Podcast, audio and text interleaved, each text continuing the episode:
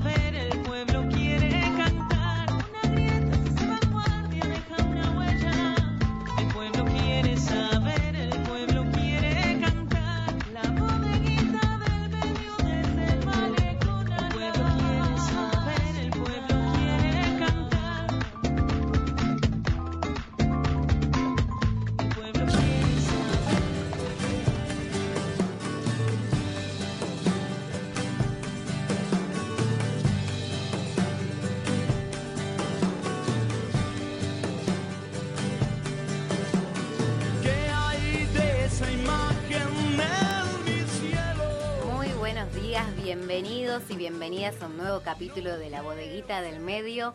Un sábado más, como siempre decimos, acompañándolos aquí en FM Horizonte 91.7, en este sábado gris, feo se podría decir. Hoy no es un día peronista como, como solemos decir, hoy es un día gris, pero por supuesto es un día para escuchar la radio mientras te preparas unos mates, mientras estás preparando la comida. Hay algunos que comen temprano, otros más tarde, pero bueno, eh, sea lo que sea que estés haciendo, por supuesto la compañía es la bodeguita del medio. Vamos a presentar al equipo completo en los controles Nico Urquiza. ¿Cómo estás, Nico? En la producción general, Jorge Colau. ¿Cómo está? Muy bien, buen mediodía para todos en este hermoso día. Está saliendo el sol. Ahora está, sal- ahora está saliendo el sol, sí. Está saliendo el sol justo en el centro de la bandera argentina que tenemos en el estudio, a donde está el sol. Ahora está saliendo el sol, exacto. Así es. Y bueno, mejor así eh, se pone lindo para ir a los parques, escuchando la radio, por supuesto, con auriculares. Con auriculares nuevos hoy, estrenando auriculares. Sí, eh, Pero a auriculares. usted se ve que no le gustó porque no los usa. Acá lo No se tengo, acostumbra. lo tengo, los auriculares. Un lindo auriculares. Muy lindo, sí, la verdad. Bien, en- Pues, el estudio, bueno, está a full, cambiando totalmente. Renovándose. La tecnología. Acá en Radio Horizonte 91.7.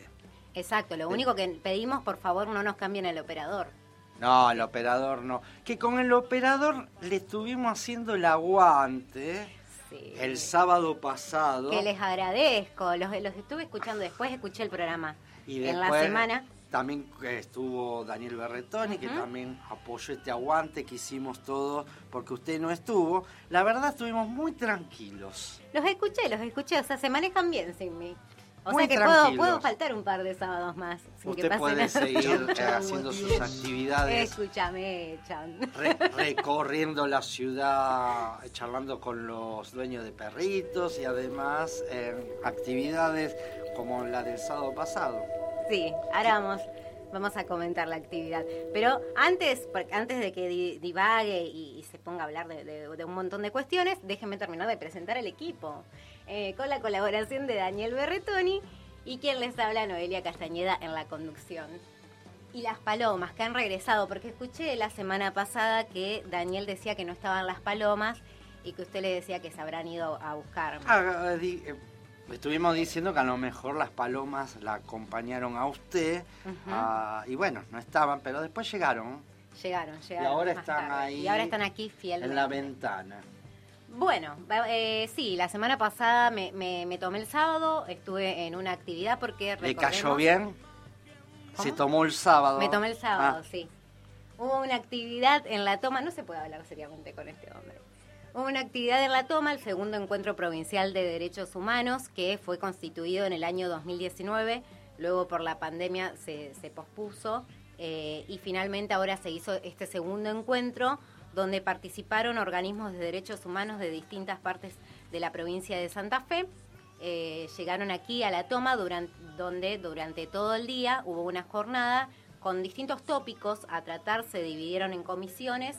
Eh, una de ellas era sobre los juicios de lesa humanidad, la otra comisión fue sobre sitios y espacios de memoria, otra de violencia institucional e inseguridad y un, un cuarto, eh, una cuarta comisión donde se habló sobre los discursos de odio y el negacionismo. Oh, habrá un montón, más en los medios Sí. de comunicación. eh, Fíjese lo que se habrá hablado. Exacto. Y en- Constantemente. Exacto, y en cada una de estas comisiones todos los integrantes compartían sus experiencias, se debatió sobre eh, lo que hace falta eh, para, para precisamente hacer un documento unificado luego de ese encuentro que diera cuenta de, de todo lo que falta por hacer eh, y poder proyectarlo entonces para eh, el próximo año en otro, en otro encuentro que también va a haber. Queda Entre- mucho por hacer. Queda mucho por hacer, como siempre decimos nosotros.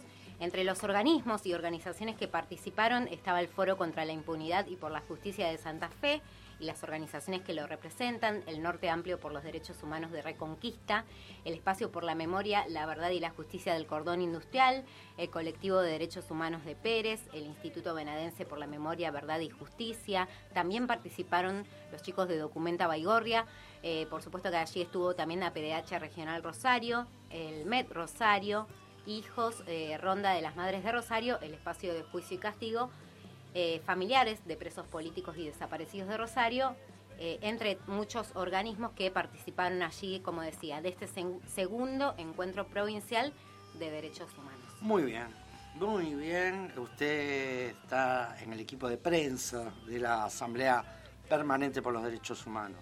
Así es. Que vamos a ver si la semana que viene la, la podemos tener a Norma. aquí. No, me dijo que ¿le no porque que está no? de viaje. Ah, bueno, entonces la otra. ¿Está viajando? Sí, por Sí, supuesto. ya ahora está de viaje, ahora está de viaje. Ya sí. quedamos. Bueno, y le hicimos el aguante con Nico, con Daniel Berretón. La verdad que estuvieron perfectos. Y a la noche nos fuimos, bueno, para descansar un poco a La Chapa, a escuchar a Fernando Montalbano. Ah, bien, fue completita la cosa. Exacto. ¿Y lo acompañó Daniel en la noche? No, no, no, no. Ah, ¿no? Fuimos con Gabriela Marcos, que Ajá. estuvo sacando fotos. Sí, vi las día. fotos hermosas. Estuvo haciendo la producción aquí en el estudio. Muy bien, le mandamos un saludo enorme que siempre está aquí acompañándonos. Y tengo que felicitar al compañero que también escuché la semana pasada que empezó programa nuevo en Radio Sí. Ah, Eh, ya escuché, está. ah, sí, está ahí, acaba está de llegar, acaba de llegar aquí a los estudios, está en el estudio 2. Nuestra competencia decimos. a partir de las Nuestra 13. competencia, Daniel Berretoni, exacto. Qué, qué feo eso, nos va a hacer la competencia. ¿O no será un espía nuestro que lo llevamos hacia esa radio? Puede ser. ¿Ah? No sé. no, mentira. La Confine tiene espía Fuera. por todos lados. Ah, no sé, no sé. No, bueno, fuera de todos chistes, los felicitamos a, a nuestro compañero que la semana pasada empezó allí en Radio Sí eh, un programa. Y que bueno, después de, de hacer su micro aquí en la bodeguita, se va para allá. De 13 a 15 horas. De 13 a 15 horas, exacto. Bueno, vamos al- a la síntesis del programa, los adelantos. Exacto, primero vamos a identificar el programa, como siempre decimos, y recuerden que nos pueden seguir en Spotify. Eh, nos buscan como la bodeguita del medio online y allí van a encontrar todos los micros y todos los programas. Durante la semana se van cargando los distintos micros de, de cada sábado, así que todo el programa de la semana pasada ya está allí cargado, lo pueden encontrar o si pueden, si quieren volver a escuchar algún micro que se perdieron o, o que lo quieren volver a escuchar, lo pueden hacer allí. Y estamos saliendo en vivo. Estamos saliendo en vivo, así es, por eh, www.horizonte.com. Ahí pueden ver las uñas de, Sí, un color llamativo. de Noé. Que le Yo la falta quiero- el color azul y hacemos la, quiero bandera central. Porque me arrepentí de haberme puesto este color, pero no llegaba a sacármelo antes de salir de mi casa y bueno, ya está. Muestro, son uñas amarillas. Vieron que a veces uno tiene esos arranques. Presentamos el programa. Presentamos el programa. Hacemos La Bodeguita del Medio. En la conducción, Noelia Castañeda. Producción online a cargo de Marita Veros. En la producción general y realización, Jorge Colao. Y con la colaboración de Daniel Berretoni. La Bodeguita del Medio, un espacio de creación colectiva.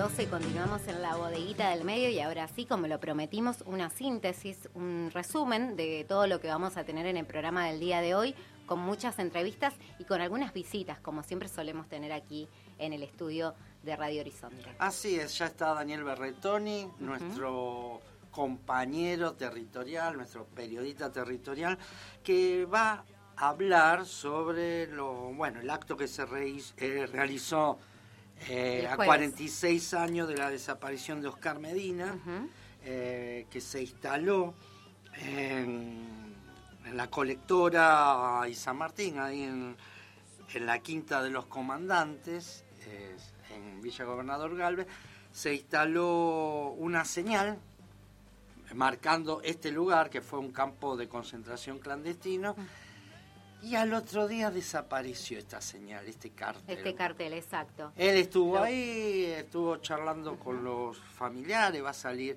eh, el Chinche Medina, conocido militante de los organismos de derechos humanos, ex militante eh, sindical, eh, en lo que fue FOETRA, el sindicato que nucleaba a los trabajadores de Entel, eh, y ahora miembro de CTA Autónoma, bueno, va a hablar sobre lo que pasó, sobre el acto por los 46 años de la desaparición de su hermano, Oscar Medina, y el acto y lo que pasó después. Exacto. Además recordar, bueno, que el- la Quinta de los Comandantes, como bien decías, que allí funcionó el centro clandestino de detención, hoy en día, gracias a la tarea de, los familiares y de distintos organismos, se está investigando precisamente la existencia allí de enterramientos clandestinos en ese lugar y este año en el homenaje, como bien decías recién, se realizó, un, se puso un cartel en, en memoria,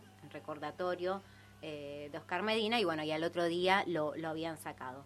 Por ello vamos a estar conversando entonces con Chinche Medina para que nos haga eh, un- una síntesis o un resumen de, de lo que ocurrió. También por otro lado vamos a estar conversando hoy con Claudia Alzugaray de COAT.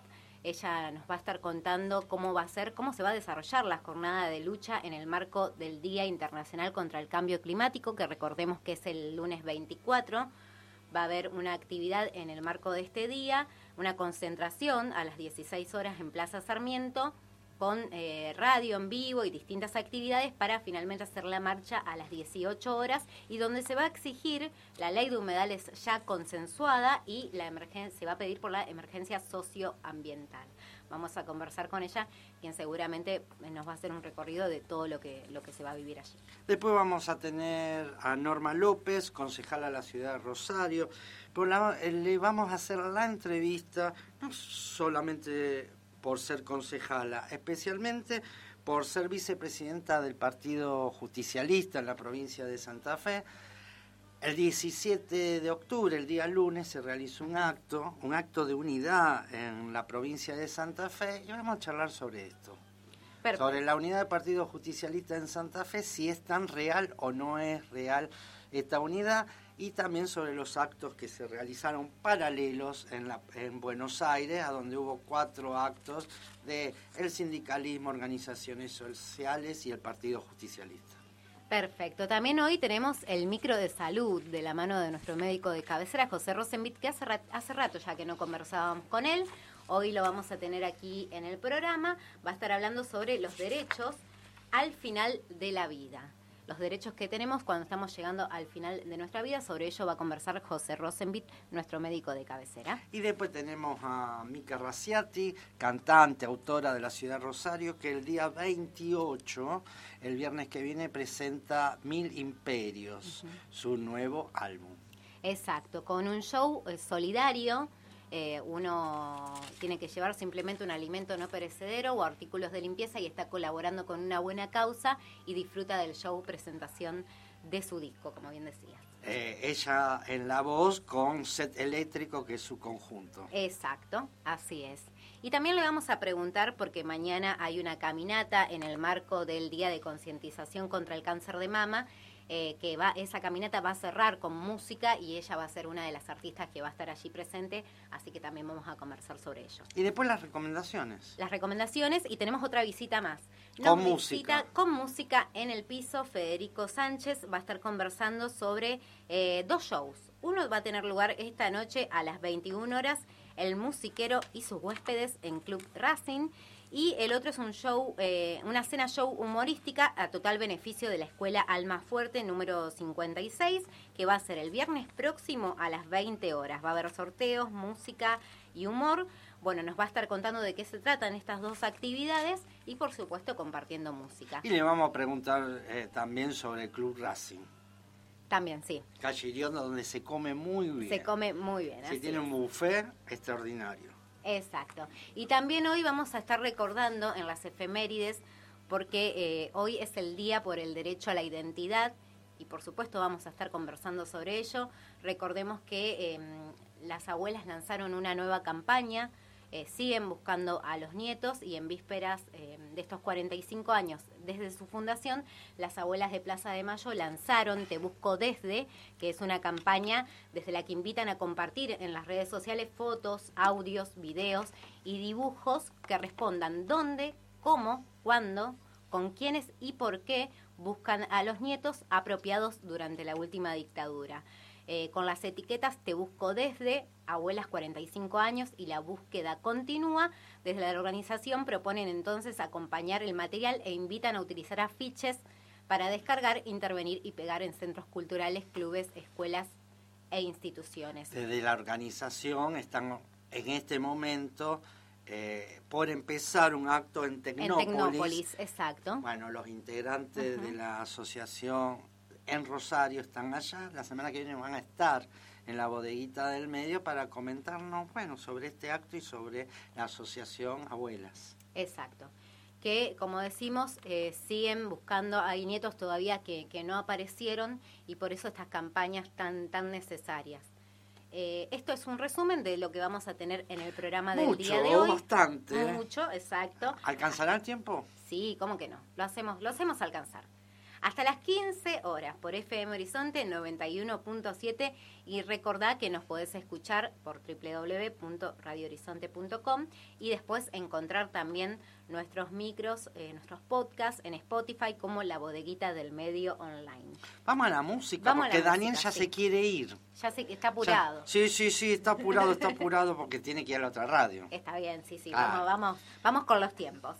Vamos a escuchar ahora a Guasones, que es una de las bandas que se va a estar presentando hoy en el Festival Bandera, que esperamos que el clima acompañe. Yo creo que sí. No anticipemos a ver si llueve. Sí, no, no, Pero no. igual, ya está preparada la música Ya está del preparada la música. Uno de los, de, una de las bandas que va a estar allí presentándose es Guasones, así que abrimos el programa escuchándolos con Reyes de la Noche.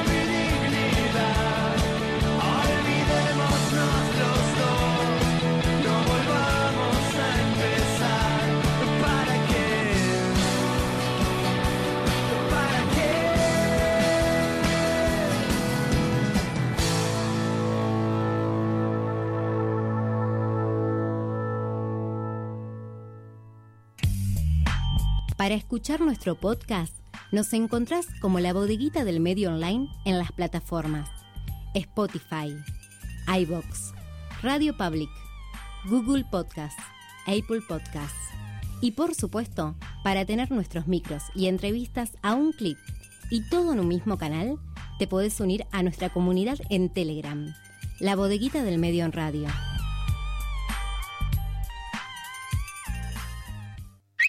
Seguinos en Twitter, LBM en radio. Continuamos en la bodeguita del medio, un espacio de creación colectiva.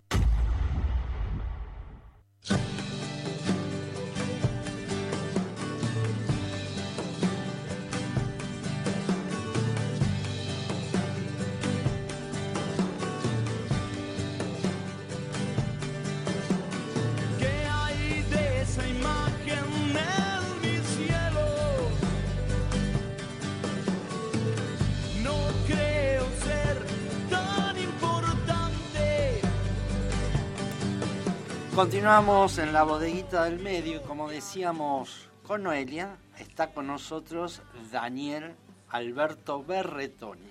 ¿Qué tal? Buen ¿Cómo día. te va? Eh, saludo a la audiencia, como siempre, a Noelia, a Nico y a vos, como siempre, permitir acá que, que estemos compartiendo este espacio, realmente es muy importante. Después, bueno, sí, te estaba escuchando, este, estoy como los maestros en las escuelas, de acá porque corrimos la otra. Sí, ni para el refrigerio. Exactamente. Vas, llegás. Sí, y... ni Tiene para- auriculares nuevos, si quiere. Ahí. Ah, bien. ya instaló la radio auriculares. Sí.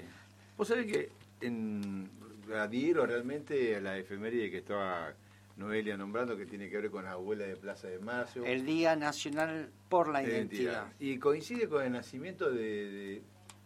exactamente, de Carlotto. De Estela de Carlotto, sí, sí. Que que- tenemos la voz de ella, después la vamos a ah, escuchar. bueno, bueno, porque aparte eh, tiene una, digamos, es una de las abuelas y de las madres que en la búsqueda pudo conseguir a, a su nieto, el 114.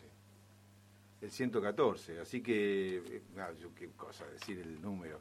Y realmente es una lucha impresionante, como que eh, ante la situación que estamos viviendo en la República Argentina, de los expertos, de los este, impresentables de los Milei, que anda preguntando el número de desaparecidos y Eh, demás. Patricia Burrich, no la dejemos afuera. No, por favor, no. hay que decir, Qué buena delantera. No, impresionante. Y, es Per Milei eh, y de 11 Patricia Burrich. Sí, y eso que no entramos ni siquiera, no entramos a hablar de los medios de comunicación. ¿Y Así- quién ataja? ¿Macri? Y totalmente. Macri es uno de los responsables de esto, de lo que está sucediendo en este momento, que este, tratar de tirar desprestigio a los eh, organismos de derechos humanos, a- con una trayectoria impecable, muchos de ellos, ¿no es cierto? Así que eh, también queríamos empezar el, el espacio recordando esto. Muy bien. Este, Eh, estuvimos hablando con Noelia en la introducción del programa, en la síntesis de los distintos temas, sí, que eh, hoy vas a hablar sobre los 46 años de la, de la desaparición de Oscar Medina y eh, el acto que se realizó en Villa Gobernador Galvez. Bueno, ahí... Sí, Ah. sí, realmente un acto bastante importante, el segundo acto que se hace, el primero se prometió, entre otras cosas, se había prometido, el, el acto recordamos que es en la Quinta de los Comandantes, que es ahí en- es el límite entre Villa Gobernador Galvez y Rosario, saliendo ahí por La allá- colectora. Exacto, por saliendo por Ayacucho, bueno, ahí está el triste este, lugar donde se reunían empresarios, los curas, los militares, dirigentes sindicales, una cosa, un antro realmente terrible para aquel momento y un lugar donde se llevaban a detenidos, se los torturaba sin mucha en ese lugar y hay mucho que no se sabe dónde están, ¿no es cierto? Y hay una una investigación en marcha que para que eh, se investigue en ese lugar si hay enterrados este, desaparecidos, ¿no? Básicamente esa es la intención que hace un año que la justicia federal, entre otras cosas, prometió que iba a, empe- a empezar a hacer estos estudios ahí en la Tierra. Hay, hay un estudio que se ha hecho y donde se ve en ese estudio de que hay tierras que ha sido removida, o sea que no, o sea que se perdió la cuestión original. Recordamos que es un predio impresionante, muy grande, y donde hay varias organizaciones nacionales y que este, no, o sea, esta justicia que este, es media lerda y cuando es lerda no es justicia, este, está pidiéndole a los este, testigos, a las personas de Villa Gobernador Galvez que lleven pruebas, a los fiscales. Los fiscales, digamos, desde acá diríamos que se están rascando. Los fiscales tendrían, tendrían que conseguir el dinero y la, el- el- todo el aparato judicial como para que esta investigación siga adelante Y hacer los eh, estudios. y directamente lo tenía que autorizar a la justicia, ¿no? Que están tan preocupados ahora la justicia federal y todo el aparato judicial de que no quieren pagar impuestos a las ganancias, entonces Hay eh, en paro el día martes, Claro, empleado ahí, sí, ahí judicial. reacciona, ¿no? Ahí sí, Corpora- todo en conjunto. Claro, corporativamente. Ahora, para hacer cumplir la justicia por la violación de los derechos humanos, y son bastante lerdones, ¿no? Bastante lerdones. O sea que no hay justicia cuando se aplica de esta manera. Aparte, muchos de los condenados, inclusive condenados con dos o tres cadenas perpetuas, están recuperando la libertad, entre comillas, o sea, van, vuelven a su hogar, ¿no? Posibilidad que, por supuesto, ellos siempre negaron, estos criminales de lesa humanidad, nunca permitieron, digamos, dieron una alternativa de defensa a miles, a 30.000, ¿no? A 30.000 desaparecidos en la República Argentina. Así que bueno, se lleva a cabo este, este, Esta actividad, esta, esta actividad, ¿no? Entre los más not- el más notable fue Fernando Vaca Narvaja. Fue Fernando Vaca Narvaja el que estuvo presente en ese en ese en esta actividad. el, el día 20, el, El día jueves. 20, jueves 20, llamó la atención la presencia de él. Eh, queremos decir, está impecable, ¿eh? Este, Vaca Narvaja. el dirigente de Montoneros y ahora está en un partido, está tratando de realizando un partido dentro de lo que es eh, eh, Cristina Fernández de Kirchner, dentro de, de lo que ella maneja. Este, y que Y antes de Montonero formó parte de Tacuara, Exacto. la exacto. mano derecha de la eh, de la iglesia, de la Exacto, juventud eh, católica, católica. argentina. Sí, sí, de la Juventud Católica. Y ahora, bueno, reapareció, estaba viviendo en el sur. El hijo de él, recordamos que es embajador en, en China, que ayer mandó un mensaje a este encuentro que está haciendo de Ciudades Sin Miedo, este, aquí en la ciudad de Rosario. La gente de Ciudad Futura. Exact- exactamente. Pero vos sabés que ayer fue llamativa la presencia de este desde eh, eh, Pedro Peretti, eh, Rico, también estuvo Rico Gerardo. Sí, Gerardo Rico, Giustiniani, Carlos del Frade, este, entre otros que estaban ahí presentes en ese lugar, estuvo este, Gustavo Teres, En la Plaza de la Cooperación. en la Plaza de la Cooperación, donde está la cara del Che Guevara dibujada por Carpani. O sea que muchas veces le tiran bombas o lo dañan y tienen que hacerlo ahí pintarlo de nuevo. Pero bueno, llamativamente es a mí me da la impresión, ¿viste ese olor a frente grande? Ah, A Frente Grande, sí, cuando fue en el 2001, tuvo un vicepresidente que renunció al Frente y Grande. estalló el después. Chacho bueno, Álvarez. Exactamente. Y acá, bueno, esta situación, estuvo también Norma López, otra de la... Ah, hoy le vamos a preguntar. Exactamente, estuvo presente ahí en, en este lugar. Y después también estuvo, bueno, eh, Jessica Pellegrini, que también es de Ciudad Futura. Estuvo el sábado en el programa. Claro, este, Estamos en todo. Eh, así que bueno, ahí estábamos. Este, a mí me da esa sensación de ciudades sin miedo, pero sí marcaban una serie de, de- de problemas, pero no se escuchó prácticamente la palabra capitalismo. Muy poco, o sea, casi nada. Se, se habló del narcotráfico, de la violencia, de crear de distintos lugares, porque hubo representantes desde ciudades de Tucson, Estados Unidos, este, también de Colombia, de España, De España. este, Chile, de Brasil, digamos, había, y de parte también de varios puntos de la República Argentina. Pero esta es la presentación, te estoy comentando, de el Porque espacio. continúa el día de hoy Y mañana. y mañana en la rural. Exactamente. En el Así Parque bueno, Independencia, porque va a Fuimos ahí, haber eh, actividades. ahí a escuchar y este, la verdad que nos llamó a mí, por ejemplo, me llamó mucho la atención esta gran variedad de, de representantes de este progresismo, digamos. No era izquierda-izquierda, este progresismo. Eh, la izquierda nacional, como dice Carlos del Frade.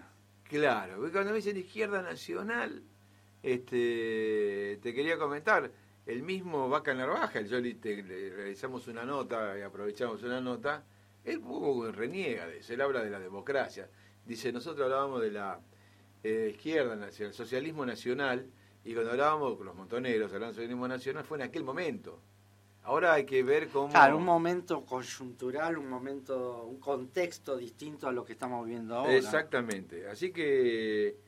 Que esto venimos de un neoliberalismo Claro. muy fuerte con Mauricio Macri.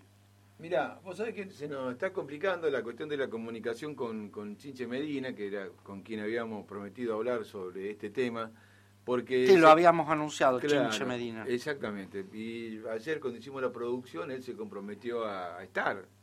Así que bueno, esperemos que no haya surgido ningún problema. Yo te lo sintetizo de esta manera, porque se- en, ese, en esa actividad, y donde fue toda una jornada, fueron al Consejo Municipal de Villa Gobernador Galvez, se, se, se pintaron murales, tanto de Chinche, de Chinche, de De Oscar, Oscar. Medina, como también de la mamá de Oscar Medina, en distintos lugares de la localidad de Villa Gobernador Galvez, como para que no se crea que en Villa Gobernador no pasó nada. Y hay también estaban hablando de que hay desaparecidos trabajadores de la carne en su momento y que Del SWIFT. el, del SWIFT y que por supuesto hay que empezar a moverse también con ellos. Esta actividad donde hubo representantes del Consejo Municipal en las mismas puertas de este lugar y eh, la voluntad de porque hubo una comisión que para, para llevar adelante este, esta actividad que eh, bueno lograron poner como un cartel no los carteles oficiales para de la señalética que hace a nivel nacional sino un cartel que identificaba que eran de los del- de la voluntad de esta, de estos organizadores donde se marcó Un cartel en, en el portón. en el ingreso, o sea, no, no tapaba, no, no molestaba para nada, se clavó ahí de chapa y se clavó medio metro de cada uno de ellos, se plantó este y decía, bueno, aquí, centro clandestino de detención, y nos fuimos, terminó la actividad y nos fuimos. Y a la mañana ya empezaron, bueno, no estaba mal cartel. Y después, aparentemente, sugestivamente, un cartel que estaba clavado, plantado, aparentemente no se encontró. Y después estaba dentro. Estaba dentro de la quinta de los comandantes. ¿Cómo llegó ahí? El viento. Claro, porque este, este predio continúa en manos del ejército. Una vergüenza que no después de tantos años estos personajes sigan metidos ahí adentro cuando tenía que ser por lo menos un lugar histórico, tendría que ser un lugar... Un museo. O, o Para un lugar- reivindicar la memoria, la Exacto, verdad y la o justicia. recuperar ese lugar para este para las escuelas, para que vayan ahí, para no perder la, la memoria, tener lugar de donde encontrarse, toda la sociedad. Así que eh, te lo sintetizo y es que la guardia, los guardias que están ahí, que pertenecen a una agencia de seguridad privada y que esa agencia de seguridad privada habría que ver quién es el titular, ¿no? Pero bueno, dicen que justo ellos estaban ahí y aparecieron unos cirujas que se querían robar el, El cartel. el cartel. Y ellos justo aparecieron Entonces dijeron al cirujano, no te lo llevé, no te lo guardar". acá, lo metemos acá adentro, ¿viste? Son estas todas estas Hicieron la casualidades. protección al cartel. Mirá qué bueno que son. No entregan el terreno, ¿viste? Pero también sacaron el cartel. Acá ya hubo en Rosario un concejal que tenía una casa de custodias. Claro. Una eh, sí, de custodia, Sí. de guardias. Un concejal, bueno, después No, lo vemos. Claro. Y no me extraña, ¿eh? Acá no este, recordemos que también ahí se nombró este, cuando estaba eh, Chivo Rossi como presidente, quien estaba a la guardia de la seguridad, era una persona que cruzaba en los Andes como una cuestión de turismo, era un militar retirado y que estaba acusado de crímenes de lesa humanidad. Digamos que era bastante, hay- en la historia del Consejo Municipal es bastante... Bueno, pero el cartel, ¿está o no está? El cartel está. Adentro. Adentro. Fueron, lo retiraron y ahora van a ver, hay una nueva reunión que se va a hacer ahí en Villa Gobernador Galvez, y por supuesto está todo el mundo invitado. El lugar es el, el Centro Cultural eh, Oscar Medina, que hace un... En homenaje tiempo- a Oscar Medina. Exactamente. Y también está a cargo, ahora no me acuerdo de, de la persona que también es un ex detenido político, que bueno, ellos dicen estamos orgullosos de lograr acá que en Villa Gobernador Galvez estemos recordándolo todos los días Oscar Medina, que sea un centro cultural, que se use también como un espacio para las escuelas para hacer gimnasia, así todo el mundo sabe quién es Oscar Medina. Y tiene una contradicción, no una contradicción, sino lo más interesante, a él lo secuestran cuando él era eh, Delegado. delegado de Filippini. Y el Centro Cultural Oscar Medina está un pocas cuadras de Filippini, entre otras cosas, ¿no? Gracias, Daniel, como No, siempre, yo por sí- venir. no, no, porque quedo por mal acá porque en- me voy mal de acá. estar en Sinceramente, en, esta situación, y para cómo me voy al otro programa, que no hablo de esto, sino hablo de otra cosa, y me voy con la- así. a- En otro programa me dijeron que habla sobre las carreras de caballo. sí, de galgo. Sí. De galgo. Es de galgo. de Ahí hablamos, bueno, qué lío se armó con eso. Bueno, pues no quiero hablar de galgo porque sale en defensa la paloma. Sí, ¿Sabe de qué puedo hablar? sí. Del Festival Bandera. Ah, Le mira. dejo ahí el tema. Hoy está. Ojalá Está. que se despeje para que todas las bandas que vienen, más de 30 bandas, Mirá. Puedan estar allí. bien en el Y- hipódromo. Claro, y toda la gente que concurrimos. Exacto. Y bueno, vamos a, a presentar el tema musical que tiene que ver con ello. Una de las bandas, de las otras bandas que se va a presentar, son los Pérez García, que le gusta al Mirá. Sí, Pérez. García. Así que él va a estar ahí presente en primera fila. Muy temprano, ya empezó el rec- Ah, no, a las 14 empiezan. A las 14, falta un poquito. Hasta las Y bueno, 10, pero es temprano, 11, empieza 12 temprano porque son muchas bandas Claro, sí, sí, precisamente. sí. Entonces, por toda la grilla que hay de, de espectáculos, tiene que arrancar Los temprano. Pérez García tocan a eso de las 16, 16.30. Es decir, que usted sale de acá y se va directo. Se va a bailar para Exactamente. allá, Ahí se va a bailar allá tranquilo. Páseme a buscar. Bueno, ¿Eh? Bueno, lo despedimos con los Pérez García escuchando Ecos. Ecos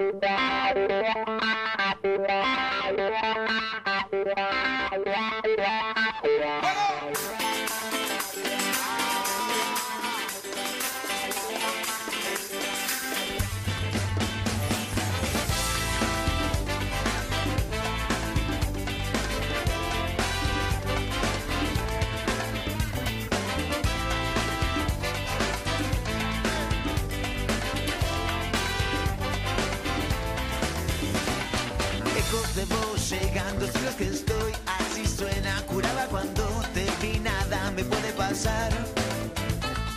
Guardo de vos algo, mañana será peor, salgo, la noche me empuja y yo salto y me dejo llevar. Lejos de vos llegando, solo que estoy, así suena, curaba cuando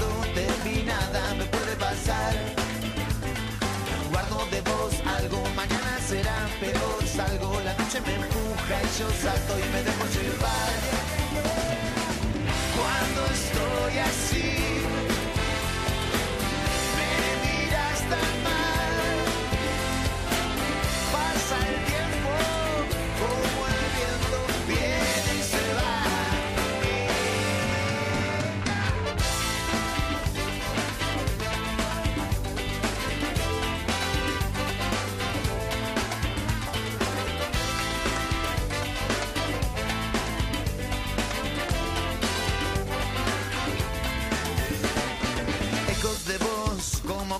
decir adiós, donde estuvo metido Dios cuando estuve tan mal. Tarde salí y en las calles que me perdí, a escondidas del sol me vi, alargando el final. Yeah. Cuando estoy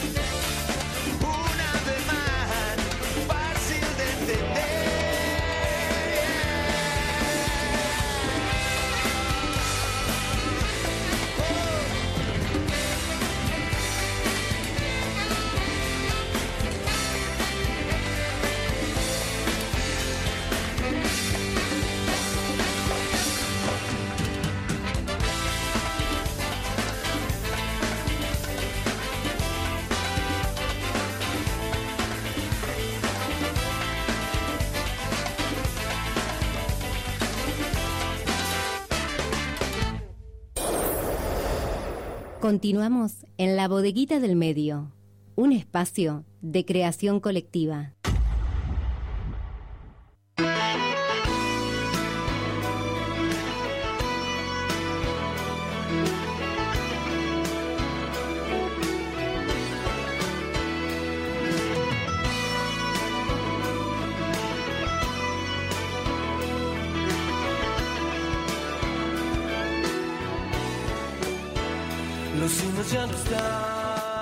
47 minutos pasan de las 12, continuamos en la bodeguita del medio y es momento de hablar de las efemérides, de estas fechas significativas del 22 de octubre, algunas las fuimos comentando, ahora las vamos a ampliar, por supuesto, a desarrollar. Y comenzamos con el 22 de octubre del año 1930. Nace en Buenos Aires la docente y activista por, eh, de los derechos humanos, Estela de Carlotto, presidenta de Abuelas de Plaza de Mayo y madre de Laura Carlotto, desaparecida en 1977.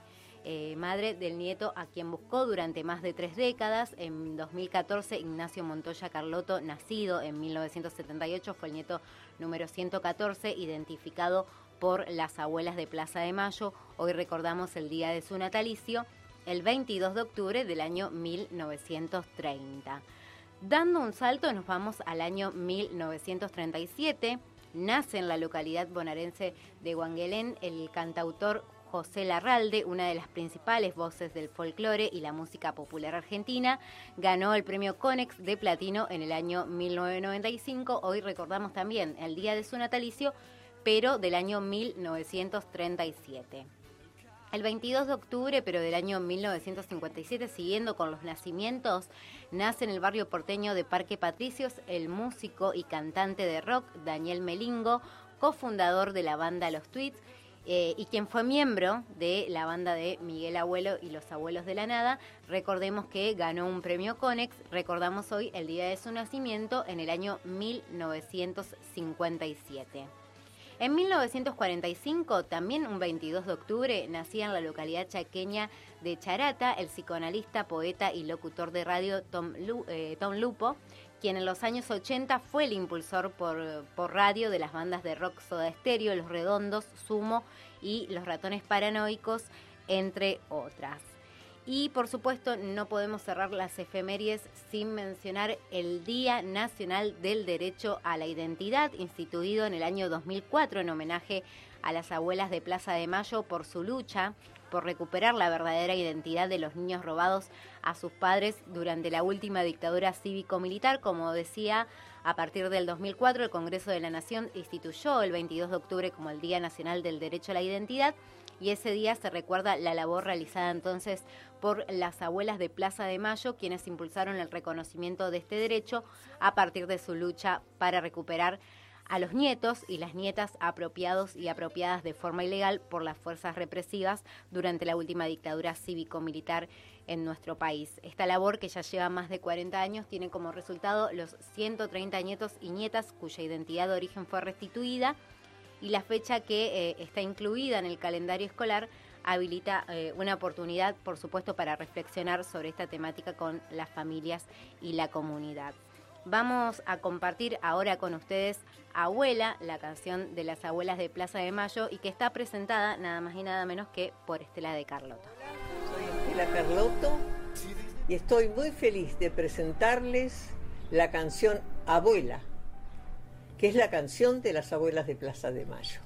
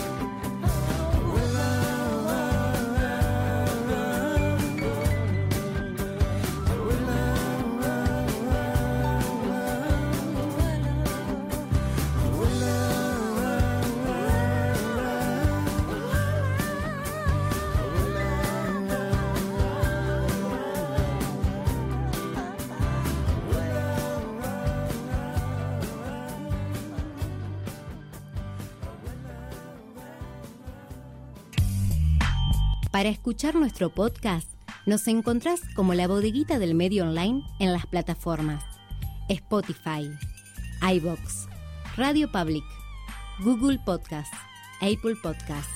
Y por supuesto, para tener nuestros micros y entrevistas a un clip y todo en un mismo canal, te podés unir a nuestra comunidad en Telegram, la bodeguita del medio en radio.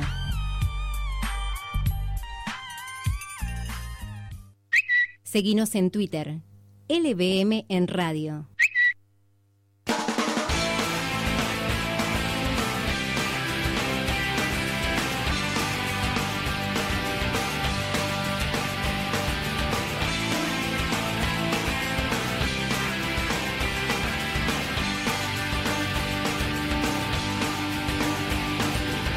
Tantos años y el tiempo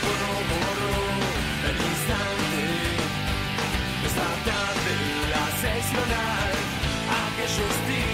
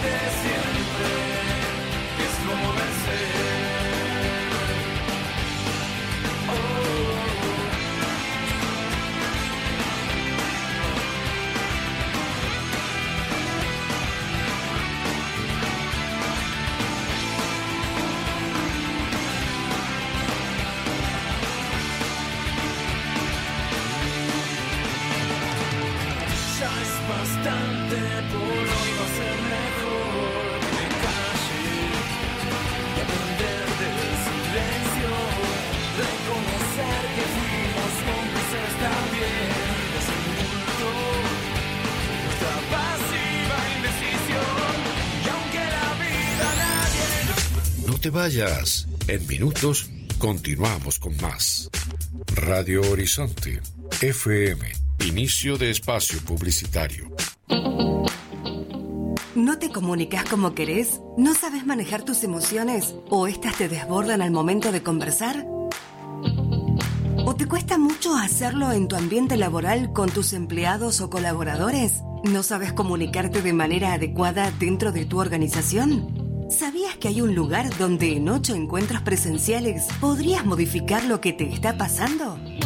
Sí, en Devenir Coaching Ontológico te ofrecemos las herramientas que estás necesitando para mejorar todo tipo de relaciones en el modo de comunicarte, aportándote métodos y técnicas que te llevarán a lograr tus objetivos. Contactate con nosotros a través de Instagram, arroba Devenir Coaching, o a través del teléfono 3417 419065 y en www.devenircoachingontológico.com. Estamos en Ceballos 1820.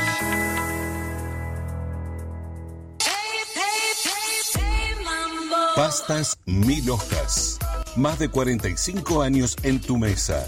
te propone las mejores promociones, nuevos productos para que las sigas disfrutando. Encontra nuestras recetas y promos en Instagram Mil Hojas Oficial. Y como siempre, te esperamos en Alcina 1030 y Uriburu Esquina Entre Ríos. Pastas Mil Hojas.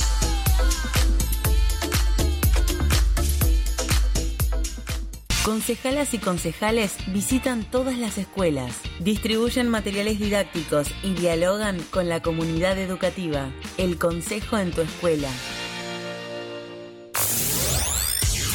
Ya estamos de vuelta. Radio Horizonte, FM, fin de espacio publicitario. Para escuchar nuestro podcast, nos encontrás como la bodeguita del medio online en las plataformas Spotify, iBox, Radio Public, Google Podcasts, Apple Podcasts. Y por supuesto, para tener nuestros micros y entrevistas a un clip y todo en un mismo canal, te podés unir a nuestra comunidad en Telegram, la bodeguita del medio en radio.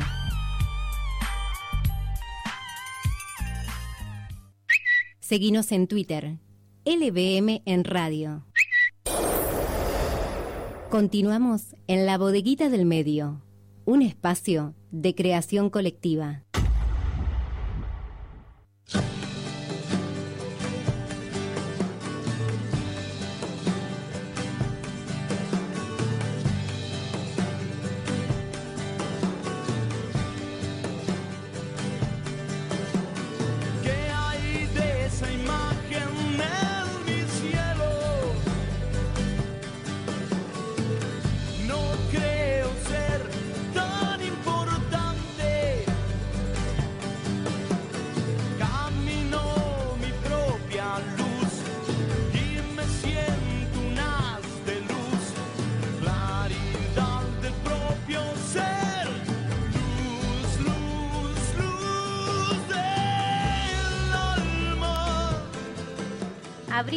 La segunda hora de programa, 13 horas 3 minutos.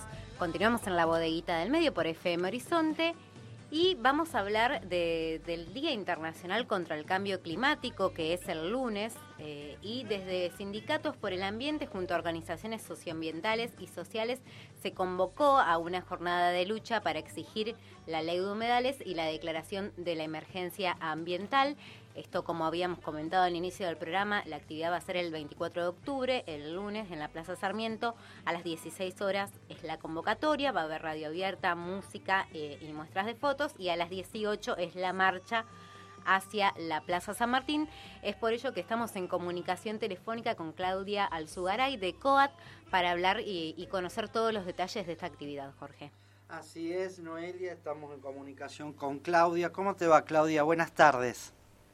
Hola, ¿qué tal? Buenas tardes. Bueno, vienen las actividades del día 24, el día lunes. Comentanos un poco quién la organiza y en qué va a consistir. Bueno, esto mm, se inicia, digamos, Sindica- Sindicato por el Ambiente ya tiene bastante tiempo recorrido juntos, eh, hace más de un año, dos diría casi.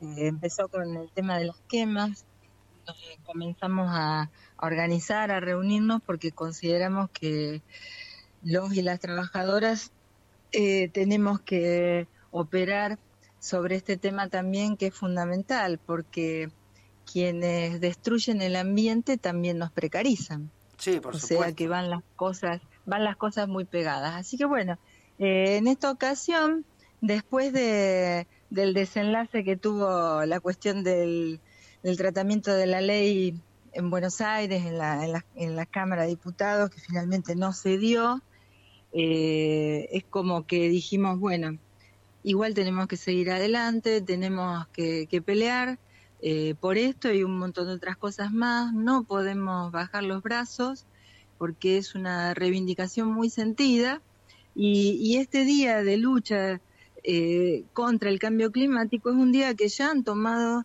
trabajadores de, otros países eh, del mundo. Así que dijimos, bueno, es una buena oportunidad como para continuar con, con lo nuestro. Así que bueno, nos tuvimos algunas reuniones de, de varios sindicatos y finalmente dijimos, bueno, pero esto tenemos que abrirlo porque ya veníamos trabajando en conjunto con eh, asociaciones de, como la multisectorial, taller ecologista, asamblea socioambiental, así que decidimos abrir el juego y bueno, esta, esta fecha, el lunes, vamos a estar eh, todos ahí en la Plaza Sarmiento con varias cuestiones, varias actividades, aunque también eh, desde algunos sindicatos, por ejemplo ATE, eh, Rosario y Jaboneros de Villa Gobernador Galvez, van a hacer un, un paro en corto en cada una de sus turnos para hablar del tema, Ah, para hablar de- del problema ambiental. Una manera de Eh, difundir los cambios climáticos Sí. con sus trabajadores. Sí, sí, sí. Claro, hay que, hay que educar, digamos, hay que, hay que concientizar, hay que informar, porque, digamos, eh, a veces a una persona le cae un verano de 41 grados y no sabe por qué. ¿Qué pasó? ¿Qué Una pasó manera no- de hacer docencia, docencia en el sentido de formar de temas específicos, en este, en este caso los cambios climáticos. Exactamente, exactamente. El problema del cambio climático que está muy asociado, eh, bueno, a las emisiones de, de gases de efecto invernadero, sobre todo lo- los que más emiten son los países desarrollados, y, y además a esto se le suma el- los modos productivos que tenemos, sobre todo el, el modo agrícola-ganadera, que son sistemas extractivos y sistemas que, por ejemplo, en Argentina te dejan millones de hectáreas eh, durante después de la cosecha de soja o de la cosecha de verano te dejan millones de hectáreas que parece un desierto y no hay nada. O sea, hemos desertizado gran parte del país. Eso también produce efecto invernadero. Hemos talado millones de hectáreas de árboles en toda Sudamérica y a lo que se sumó el, el último, el hit del momento de, de quemar, quemar y quemar. No solamente Eso Rosario con el Paraná, bueno, el delta del Paraná, sino también lo que sucede en las sierras cordobesas, en el norte del país. cual. Hay muchas quemas. A Eh, en realidad, en Santa Fe, prácticamente todo el valle de inundación del río Paraná sufrió incendios durante estos últimos años. O sea, no no no podemos decir que, que Entre Ríos es la responsable. Digamos, en todas las provincias, en todo el país se incendió.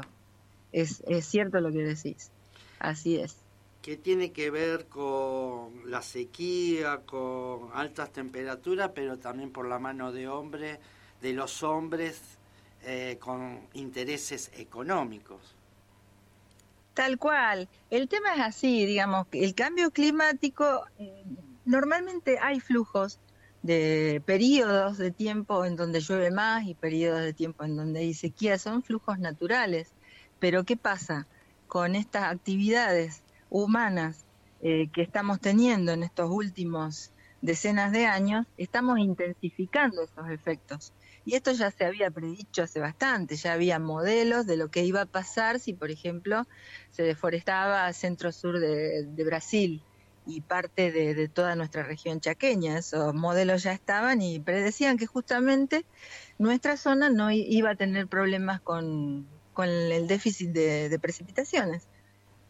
Bien. Y en otros lugares llueve más o hay más inundaciones, pero acá estamos sufriendo esto en este momento. Recién decías, Claudia, algo que, que es central, que, que no podemos parar en este momento y creo que es cuando, cuando más hay que estar allí y hay que aprovechar precisamente esta, esta efeméride, que es el Día Internacional contra el Cambio Climático, para, para tomar conciencia y dimensionar.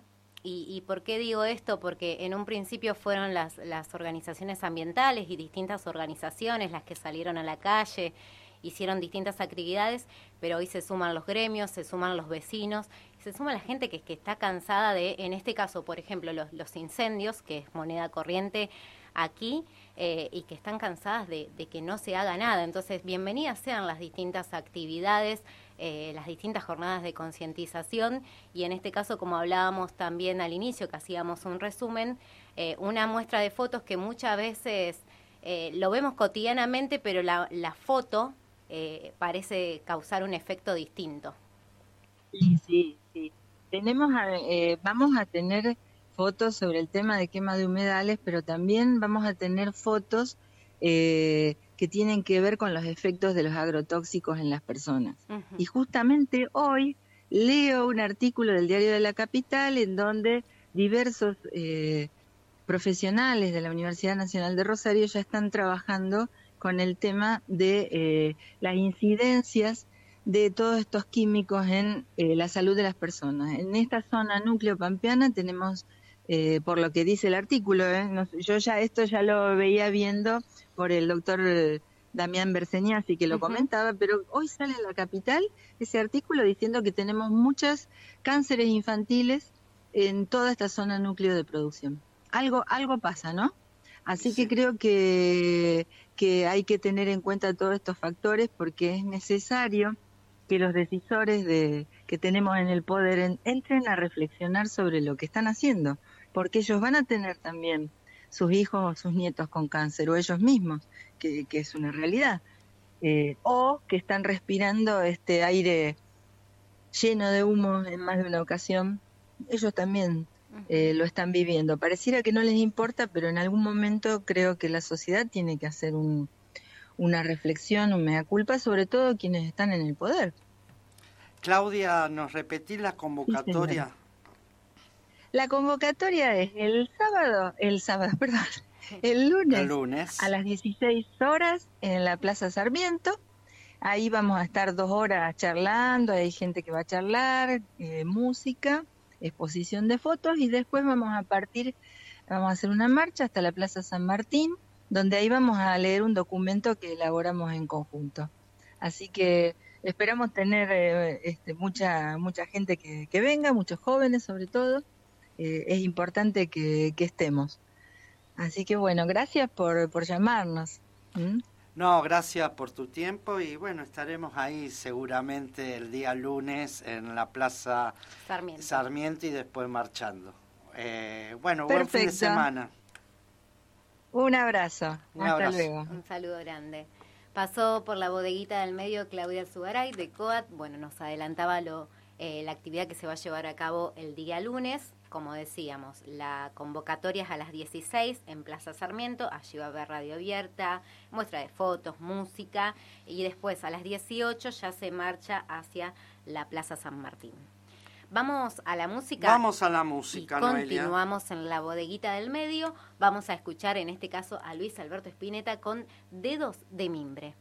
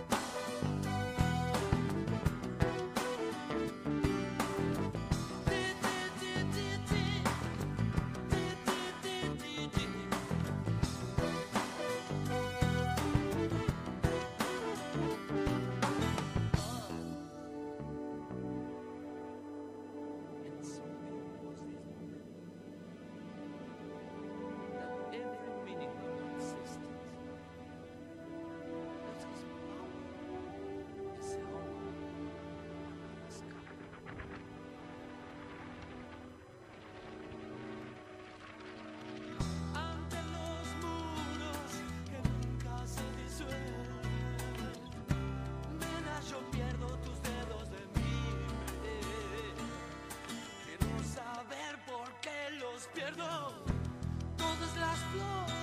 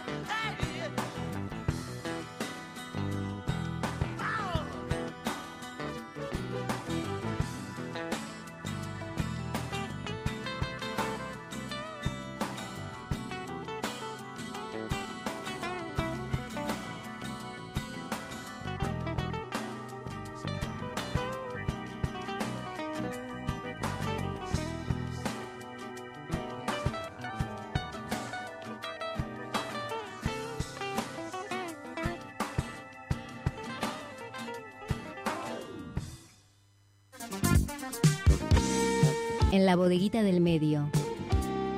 Ahora, recuerdos.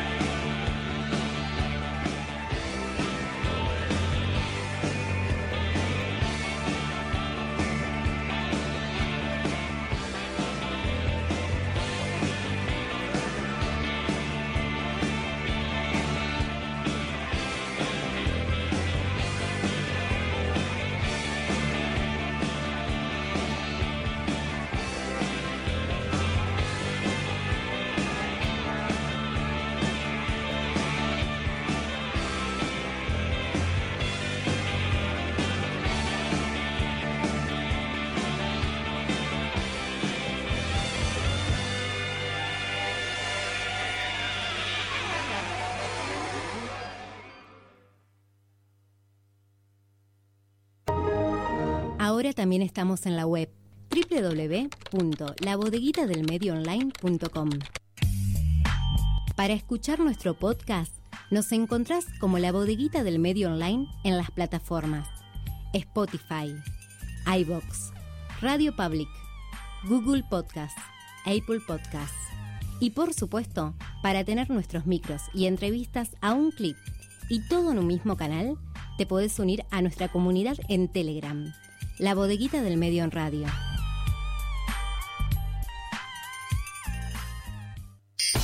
Búscanos en Facebook, Instagram y YouTube como La Bodeguita del Medio en Radio.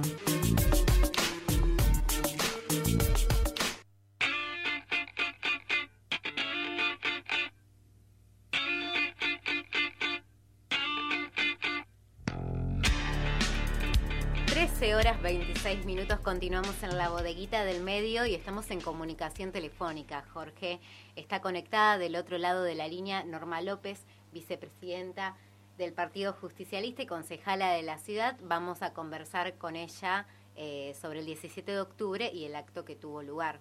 Así es, el lunes fue 17 de octubre, eh, Día de la Lealtad. Exacto. Eh, lealtad peronista especialmente y estuvimos en el acto que se realizó en el Cristo Redentor, en la eh, acá en la ciudad de Rosario, contradictorio, digamos, con lo que se realizó en Buenos Aires, a donde hubo cuatro actos. Estos cuatro actos, especialmente desde el sindicalismo que se fraccionó, pero en, en Rosario hubo un solo acto de unidad a donde terminó la actividad con los discursos del presidente del partido, Ricardo Olivera, y de la vice- vicepresidenta del Partido Justicialista, Norma López, que como decías vos, está del otro lado de la línea. Norma, ¿qué tal? Buenas tardes. Hola, gracias por el espacio. No, gracias a vos por atendernos como siempre en un día nublado para estar comiendo torta frita y tomando mate y nosotros te molestamos. No, para nada, para nada, estamos en actividades. Lo veo muy bien. Bueno, eh, queríamos hablar un poco sobre el acto que se realizó el día lunes, a donde notamos que fue un acto de unidad acá en la ciudad de Rosario, donde hubo distintas organizaciones políticas eh, eh, que acompañaron al justicialismo, organizaciones sociales, y unos discursos que después lo vamos a analizar. Pero comentanos vos, hacenos un análisis. Bueno, entre todas las eh, organizaciones que formamos parte del Partido Justicialista en la provincia de Santa Fe, decidimos en Rosario hacer una, actividad única, eh, que es habitual, pero ante el panorama que se había dado a nivel nacional, eh, decidimos eh, dialogar más todavía como para poder avanzar en, el sentido de la unidad en un acto, ¿no?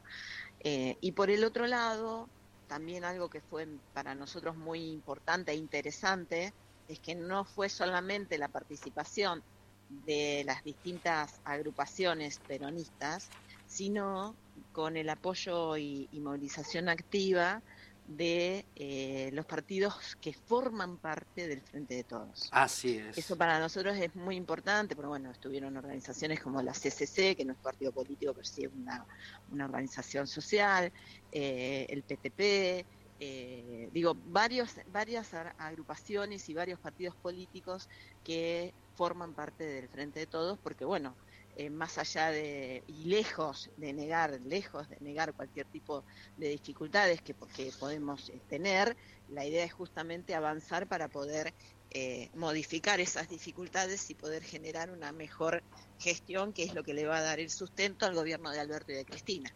Cuando hablas de mejor gestión, se criticó la gestión de eh, el gobernador de la provincia, Omar Perotti, no dando el nombre, pero en el discurso, al escucharlo de distintos oradores, eh, hay un, un dejo de acompañamiento, no acompañamiento desde la fuerza del peronismo, sino que están con algunas críticas a la gestión de Omar Perotti.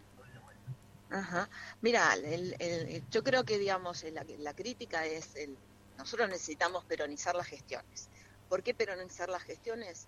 Porque cuando el compromiso, nosotros tomamos un compromiso desde el frente de todos para, eh, para recuperar, digamos, la conducción del de el gobierno nacional a partir de, lo que significaron eh, cuatro años de neoliberalismo, y no importa cuál sea el partido o, o el espacio que, que, puede estar al frente, digamos, eh, porque el neoliberalismo se disfraza con, y, toma, digamos, la, la, el cuerpo, digamos, también de la democracia, ¿no? En base a la democracia que se presentan acciones que tienen que ver con intereses que son contrarios a los de los trabajadores. Entonces nosotros necesitamos peronizar. ¿Qué es peronizar?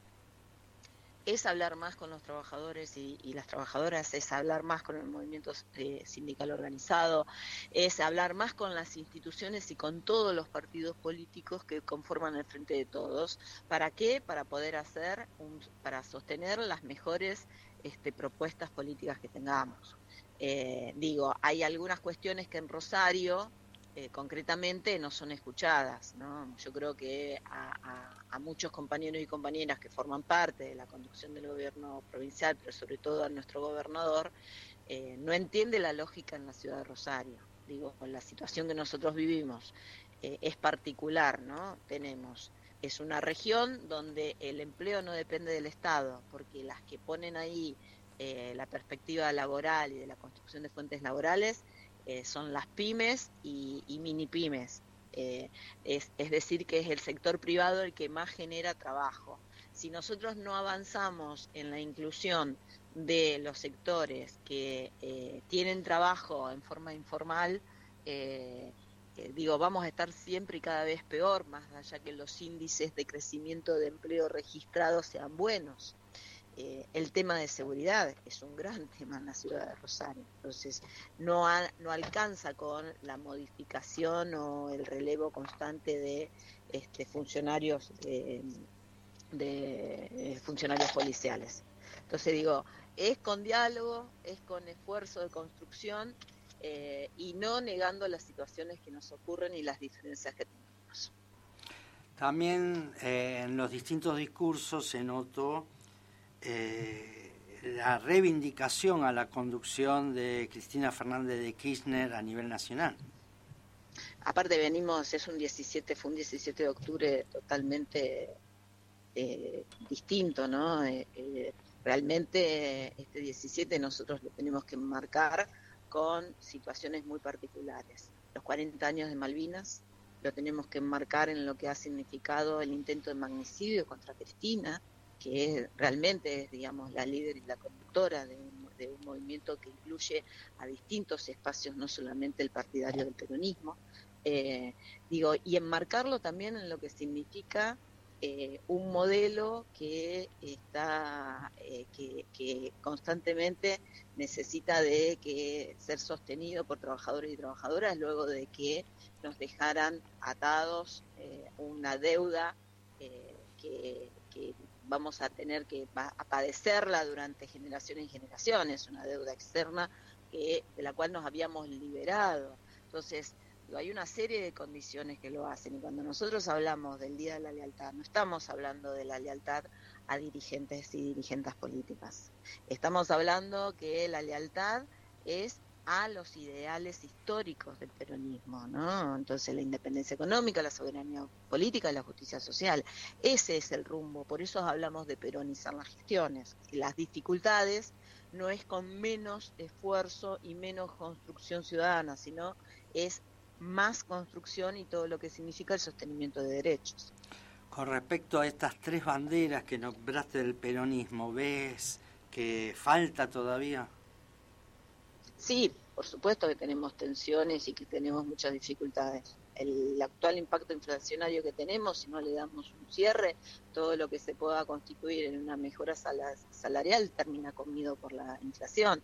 Pero además, eh, eh, la, la, deuda, digo, la, lo, el, lo que hemos construido durante los 12 años del kirchnerismo, eh, el macrismo en su faceta neoliberal, o el neoliberalismo en su faceta macrista, como querramos eh, mirarlo, eh, lo que ha hecho es erosionado la base social y lo que significan los derechos de las personas.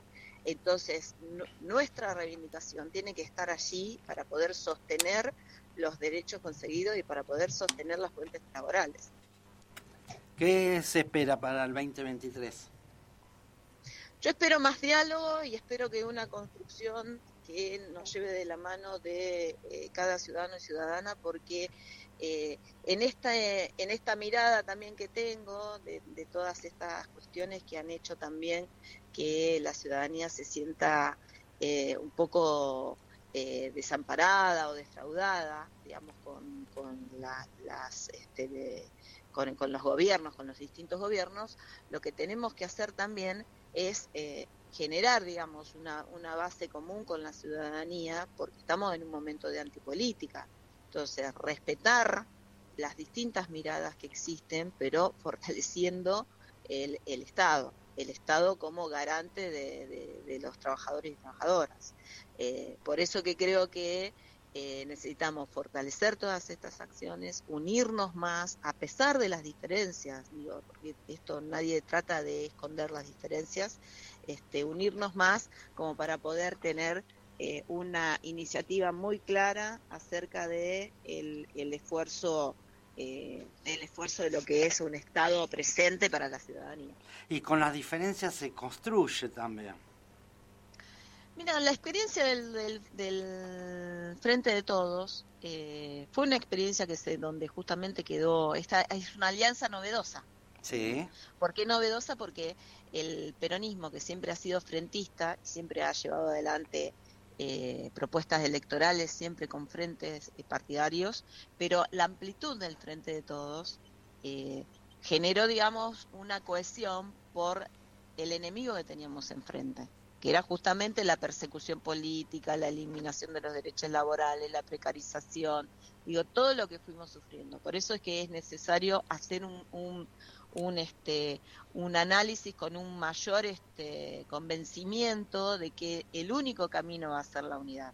Y no hablo de lo electoral, después estarán las pasos, estarán las distintas, este, las distintas cuestiones, pero digo, es un momento donde nosotros tenemos que pensar en conjunto, desde lo comunitario, y dejar de lado las aspiraciones más personales.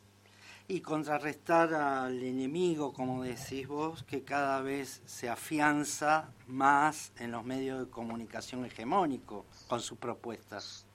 Y porque además el discurso del odio, que no es nada más que una cuestión de oralidad y de construir discursos escritos, sino que es un, el discurso de odio lo que es la base de acciones concretas. El discurso del odio o los discursos de odio eh, tienen que ver con la, eh, una estrategia política con la desacreditación y la persecución de dirigentes, por eso que sigue el hostigamiento a Cristina y por eso también en el marco de su intento de asesinato, eh, y, todo lo que significa, digamos, la, eh, la, mirada de, eh, de que la política no sirve y que necesitamos de otras acciones.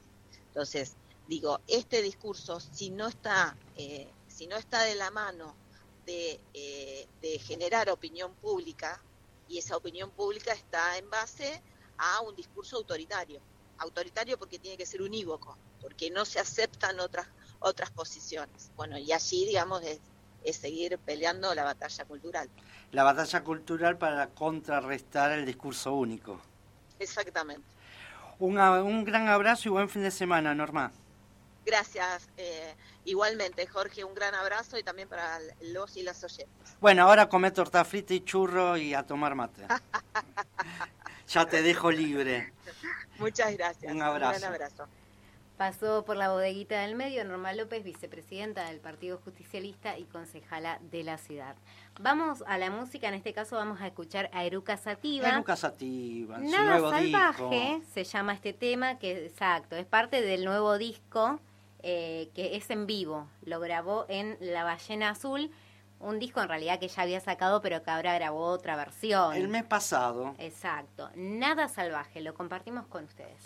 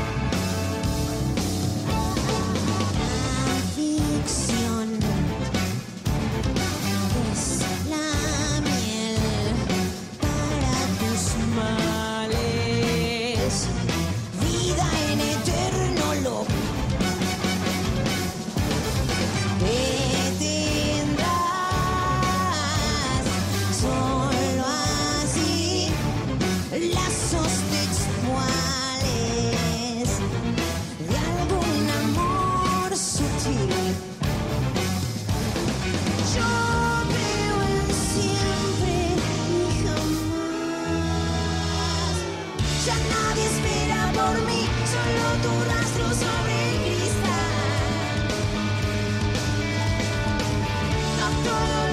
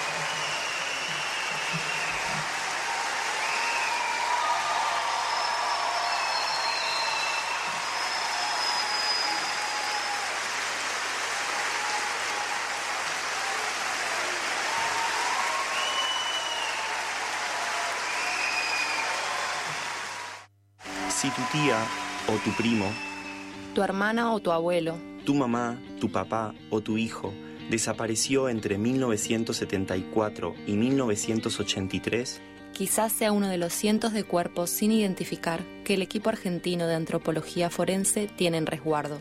si querés saber más, llama al 0800 3453 236. Equipo argentino de antropología forense.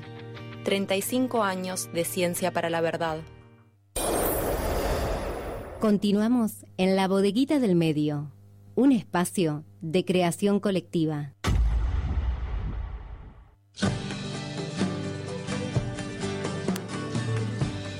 Continuamos en la bodeguita del medio y abrimos el micro de salud de la bodeguita con nuestro médico de cabecera, José Rosenbit, que como decíamos al inicio del programa, Jorge, ya lo extrañábamos porque hacía rato que no lo escuchábamos. Sí, hace bastantes meses, porque no, tantos meses no, pero bastantes semanas, Exacto, semanas. por un tema de conectividad, conexión y gente que se mete en la línea. La intervinieron la línea, me parece. Así es. De las palomas que tenemos acá para mí son el Jo- servicio. que José, ¿cómo estás? Buenas tardes. Buenas tardes. No, conectividad de, de diversas formas, pero bueno, conectividad al fin. Te extrañábamos, sí, sí, eh, porque dijimos nos neutralizaron, nos bloquearon. Pues, pero estás acá, siempre resistiendo. Sí, sí, exactamente, seguimos estando juntos. ¿Resistió hoy jugando al tenis con el día nublado y que algunas gotas cayeron? Muy complicado con el viento, pero lindo con el viento también. Se mueve, hay que moverse más, está bueno, está bueno, son, son variaciones. Lo que es bueno con el viento, los barriletes. Remontar Ah, un sí. barrilete. Hace mucho como la vieja infancia. Ah, pero en la cancha de tenis se puede remontar, total. Usted, Sí, u- sí, sí, cómo no. usted da para todo, a todo terreno. Tema de hoy, derechos del final de la vida. Hay que hacer una pequeña introducción para hablar del final de la vida porque Sí. esto del final de la vida es muy muy muy europeo, muy primer mundo, ¿no? Cuando uno ya tiene cosas solucionadas de, de la vida, eh, pensar en el final de la vida, los derechos del paciente, etcétera, etcétera, tiene que ver con, con una cosa previa que está solucionada. Nosotros estamos todavía un paso atrás.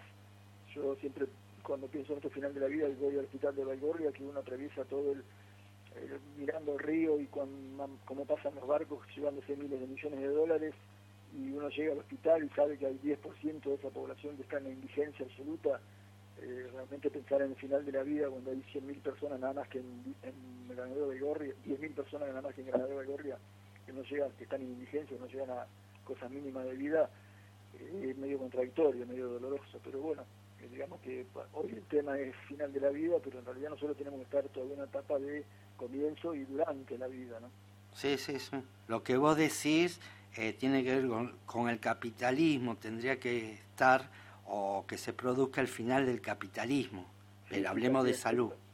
Pero viste que esos capitalistas centrales, bueno, también que este, con este con los planes que nos mandan los países periféricos como nosotros, ¿no? Estos planes de, de- de ajuste, etcétera, tienen que ver con que ellos tienen ese bienestar para pensar en el final de la vida y nosotros tenemos malestar para pensar en el comienzo de la vida y en el durante la vida.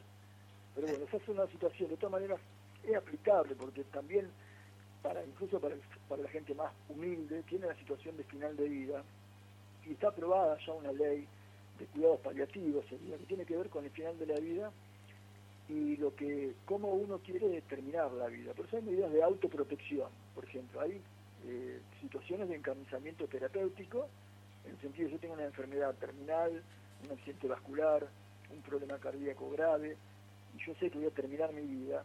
La decisión sobre cómo quiero terminar mi vida no, no, es, no tiene que ser solo de los médicos. Los médicos pueden aconsejar, decir, mire, si yo lo tengo internado y le hago tal tratamiento, puede ser que de esta manera tenemos tal chance, tal pronóstico, tal porcentaje de sobrevida, en fin, que el paciente sepa exactamente, no exactamente porque se trata siempre de, de, porcentajes, de posibilidades, pero por lo menos sabe que si yo tengo un accidente vascular y tengo 80 años, mi chance de sobrevivir, accidente vascular grave, ¿no? Mis chances de sobrevivir son muy bajas, entonces si, si yo lo pude prever o la familia quiere, ese paciente se puede ir a la casa en lugar de estar en una terapia intensiva, aislado, lleno de cables, con sueros y dormido y aislado fuera de contacto con nadie, sino cuatro paredes y oscuro, poder hacer los últimos días de mi vida en mi casa, eh, tranquilo en una cama, sin que se encarnicen con mi vida, porque no tengo ningún tipo de salida. Sería una calidad de muerte.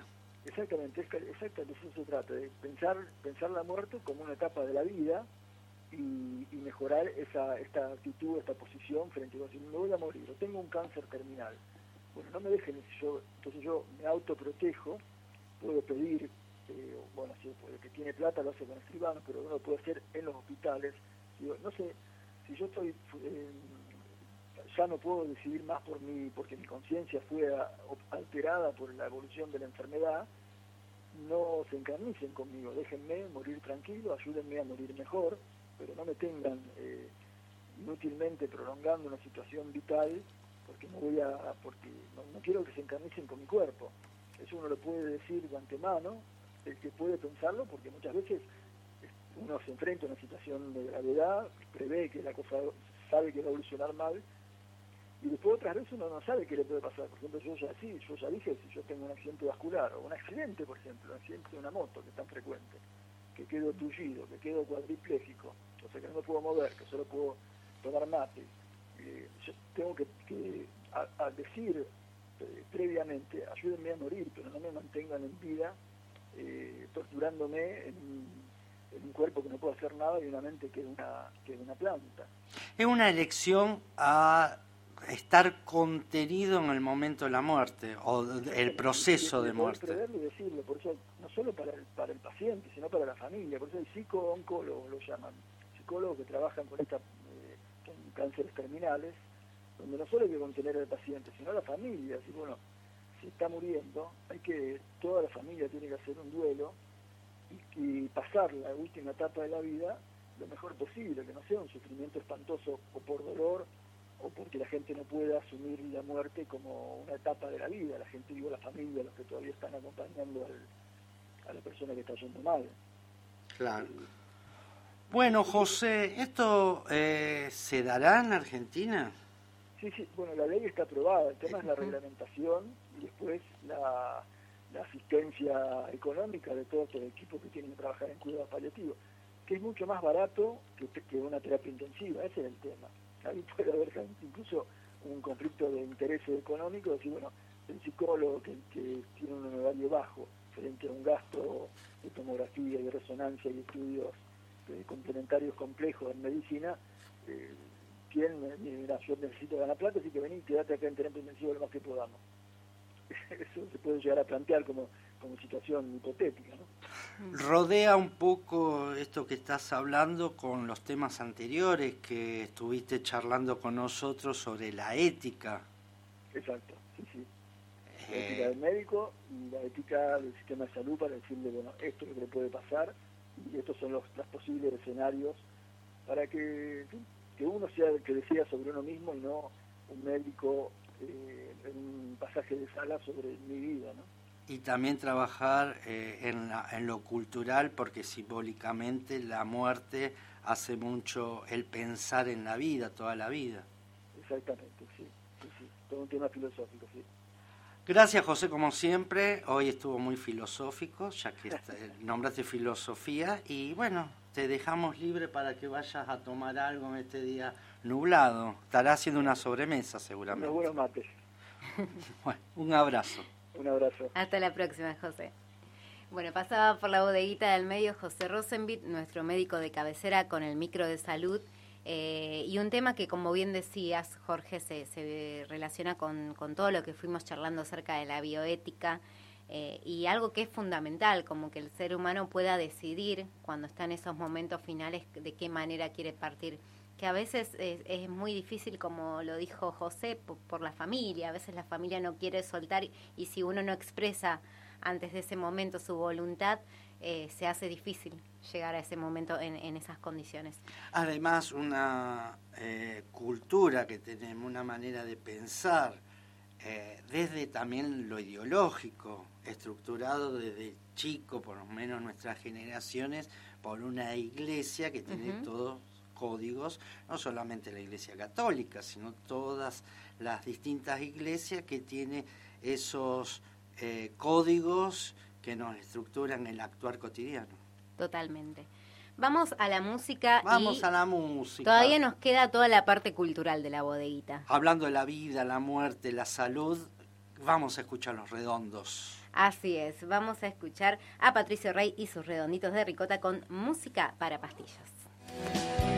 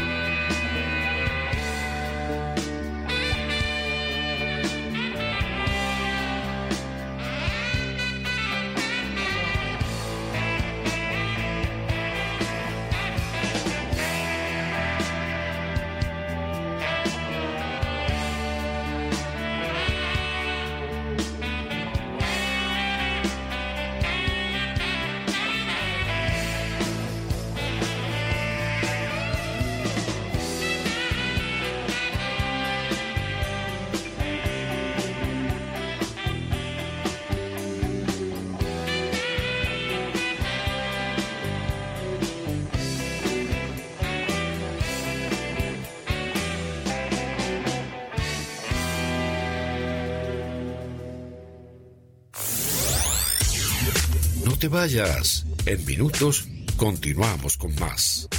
Radio Horizonte, FM, inicio de espacio publicitario. Tenemos un contrato con cada argentina y argentino, iniciando y continuando proyectos para generar desarrollo en nuestro país, brindar seguridad y potenciar nuestra diversidad cultural. Firmamos actas de compromiso con las prioridades de cada provincia. Hoy te queremos mostrar los proyectos finalizados y los que aún están en ejecución. Conoce más acerca de nuestros compromisos en argentina.gov.ar barra compromiso federal. Lo dijimos, lo hicimos. Compromiso federal. Argentina Presidencia.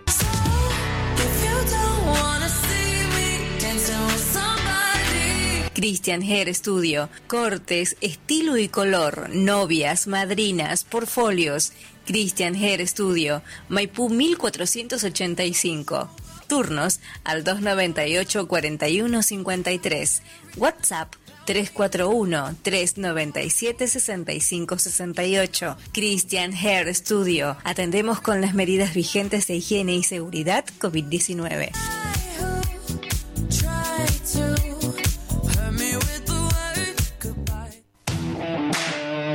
Printing Sargento Cabral.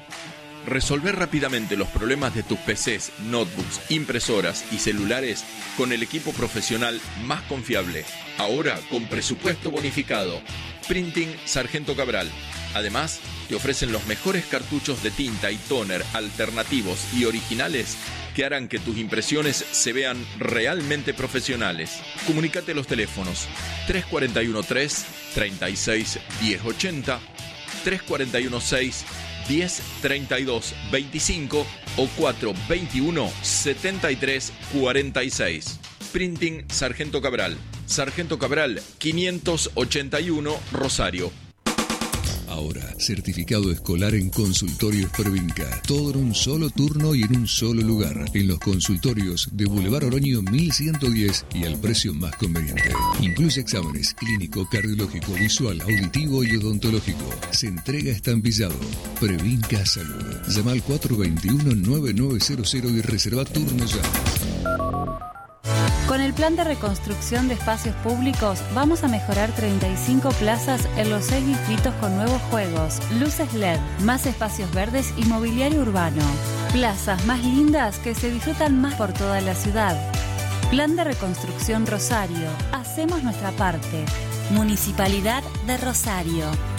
Solo hay multas si cometes una infracción. Tenés las cámaras de tránsito publicadas en rosario.gov.ar y carteles que te avisan. Cero sorpresa. Detectan infracciones y algo muy importante para la seguridad. Vehículos con pedido de captura. Atendemos más de 5.000 accidentes graves por año. Por eso, el dinero se destinará al sistema de salud y movilidad. No buscamos recaudar. Queremos aportar al orden y salvar vidas. Hacele caso al refrán. Sin infracciones, no hay multas. Hagamos nuestra parte. Municipalidad de Rosario. Ya estamos de vuelta. Radio Horizonte, FM, fin de espacio publicitario. Para escuchar nuestro podcast, nos encontrás como la bodeguita del medio online en las plataformas Spotify, iBox, Radio Public, Google Podcast, Apple Podcasts. Y por supuesto, para tener nuestros micros y entrevistas a un clip y todo en un mismo canal, te podés unir a nuestra comunidad en Telegram, la bodeguita del medio en radio.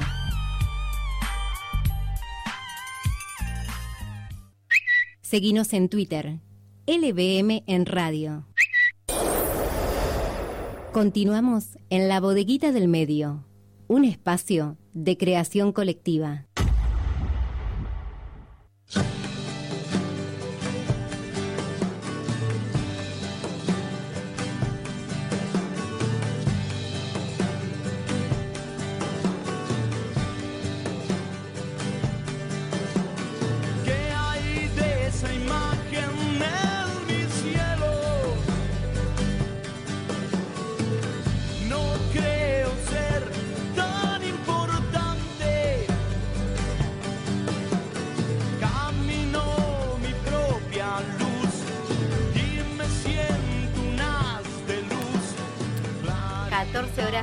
Minutos, abrimos la tercera y última hora del programa y lo prometido es deuda, Jorge, lo habíamos anunciado, está con nosotros Mika Raciati, estuvo en distintas oportunidades aquí en el programa hablando de su nuevo material discográfico, eh, Mika Raciati y este set eléctrico.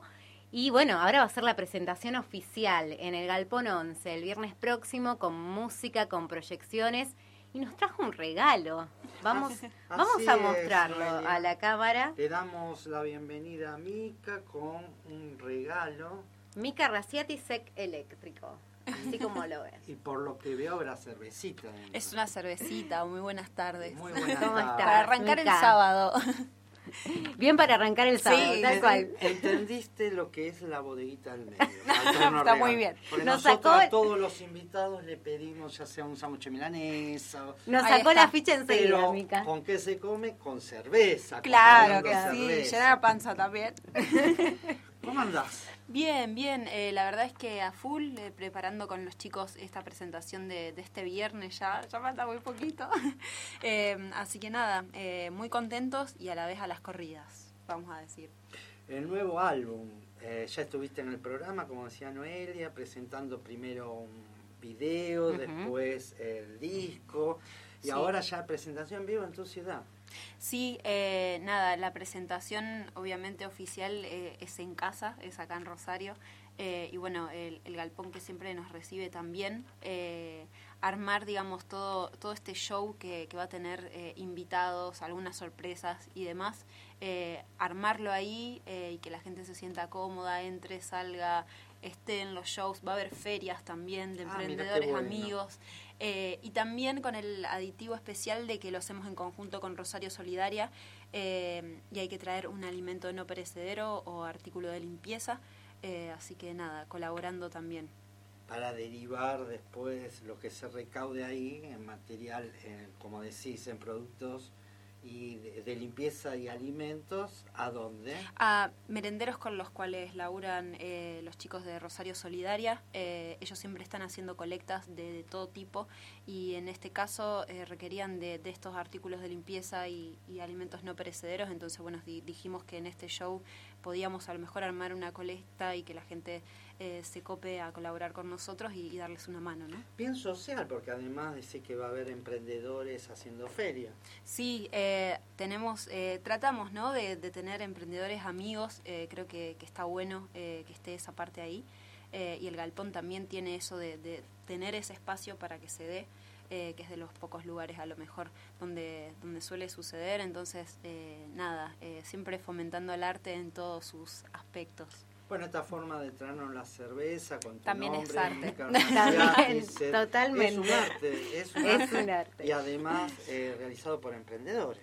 Sí, claro que sí. Eh, y bueno, nada, eh, acá esto que ves acá es el QR que Sí. los lleva al disco nuevo, que es Mil Imperios, eh, por eso acá mismo también dice, así que nada, un regalito para los medios que siempre eh, nos dan un espacio y, y difunden nuestra música. Mil Imperios, eh, además estuviste con los temas de este álbum en Buenos Aires y en distintos lugares, viéndote en las redes que sos muy activa. Sí, eh, me gusta Instagram, me estoy acostumbrando a TikTok, como a ver qué onda, pero bueno, eh, nada, en Instagram siempre estamos ahí eh, y, y difundiendo cada cosa que, que hacemos. Bien, hoy, hoy son una gran herramienta las Sí, redes totalmente. sociales, sin lugar a dudas. Bueno, habrá haber feria de, de emprendedores, como bien decíamos, pero también nos contabas recién un poquito fuera de aire eh, que va a haber proyecciones. Sí, eh, la verdad es que va a ser un show eh, muy lindo. Sí, se podría decir que sí. eh, va a haber eh, pantallas LED, eh, van a estar proyectando eh, diferentes cosas, eh, también un poco hablando de las causas de, de las cuales hablan cada una de nuestras canciones. Y bueno, va a haber un espacio también eh, para lo que es, es esto que nos está atravesando a todos, ¿no? Que es eh, de- sobre nuestros humedales. Entonces, eh, nada, invitar a toda la gente que, que pueda venir y, y que pueda ver. ¿Y qué opinas de los humedales? De la Eh, quema. que es horrible que todo lo que nos está pasando, ¿no? Eh, como ciudadanos que están dejando eh, morir nuestra flora, nuestra fauna. Eh, incluso, bueno, nosotros escribimos, eh, va- eh, escribí una canción eh, que se llama Soy, que es una fusión con tango que justamente habla de esta causa, ¿no? Así que bueno, de paso invitar a que, que quieran escucharlos, está dentro de este nuevo disco. Perfecto. Vamos a escuchar un temita de. Vamos a escuchar un y tema. Después continuamos Exacto. hablando sobre la presentación del día 28 de octubre, el viernes que viene. El viernes que viene y que ustedes Falta van a muy venir. poquito. Aunque sea viernes, te prometí que voy a Muy estar bien, presente. muy Voy a estar presente. Eh, y bueno, eh, después continuamos hablando sobre esta presentación. ¿Qué te parece? Claro que sí. Y sobre muchos temas más. Vamos a escuchar a Mika Raciati con Gritar.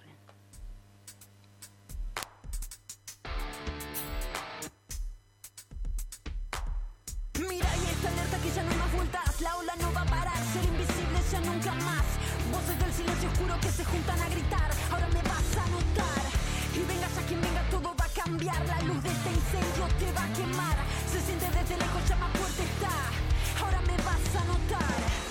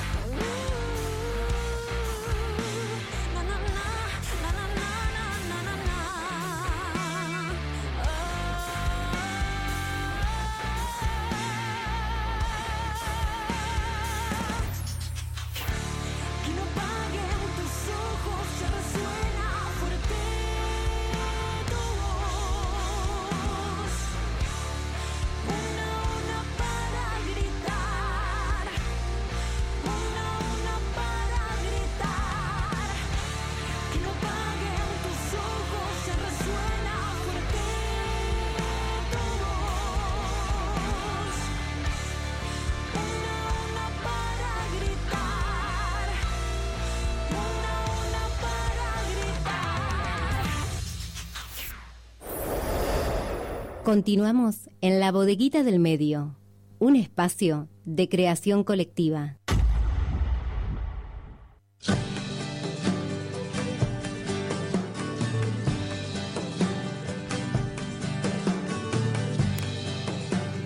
Continuamos en la bodeguita del medio. Está con nosotros Mika Raciati, adelantando lo que va a ser la presentación oficial de Mil Imperios, su disco, su nuevo material discográfico, el día viernes en el Galpón 11. Y recién nos decía Jorge que bueno, la, la música acompaña distintos momentos sociales y entre ellos le queremos consultar porque mañana va a haber una caminata en el marco del Día de Concientización contra el Cáncer de Mama y esta actividad la van a cerrar con música en vivo y vos vas a estar allí presente entre tantos otros artistas. Eh, sí, la caminata es la quinta caminata rosa en contra de la lucha de- del cáncer de mama.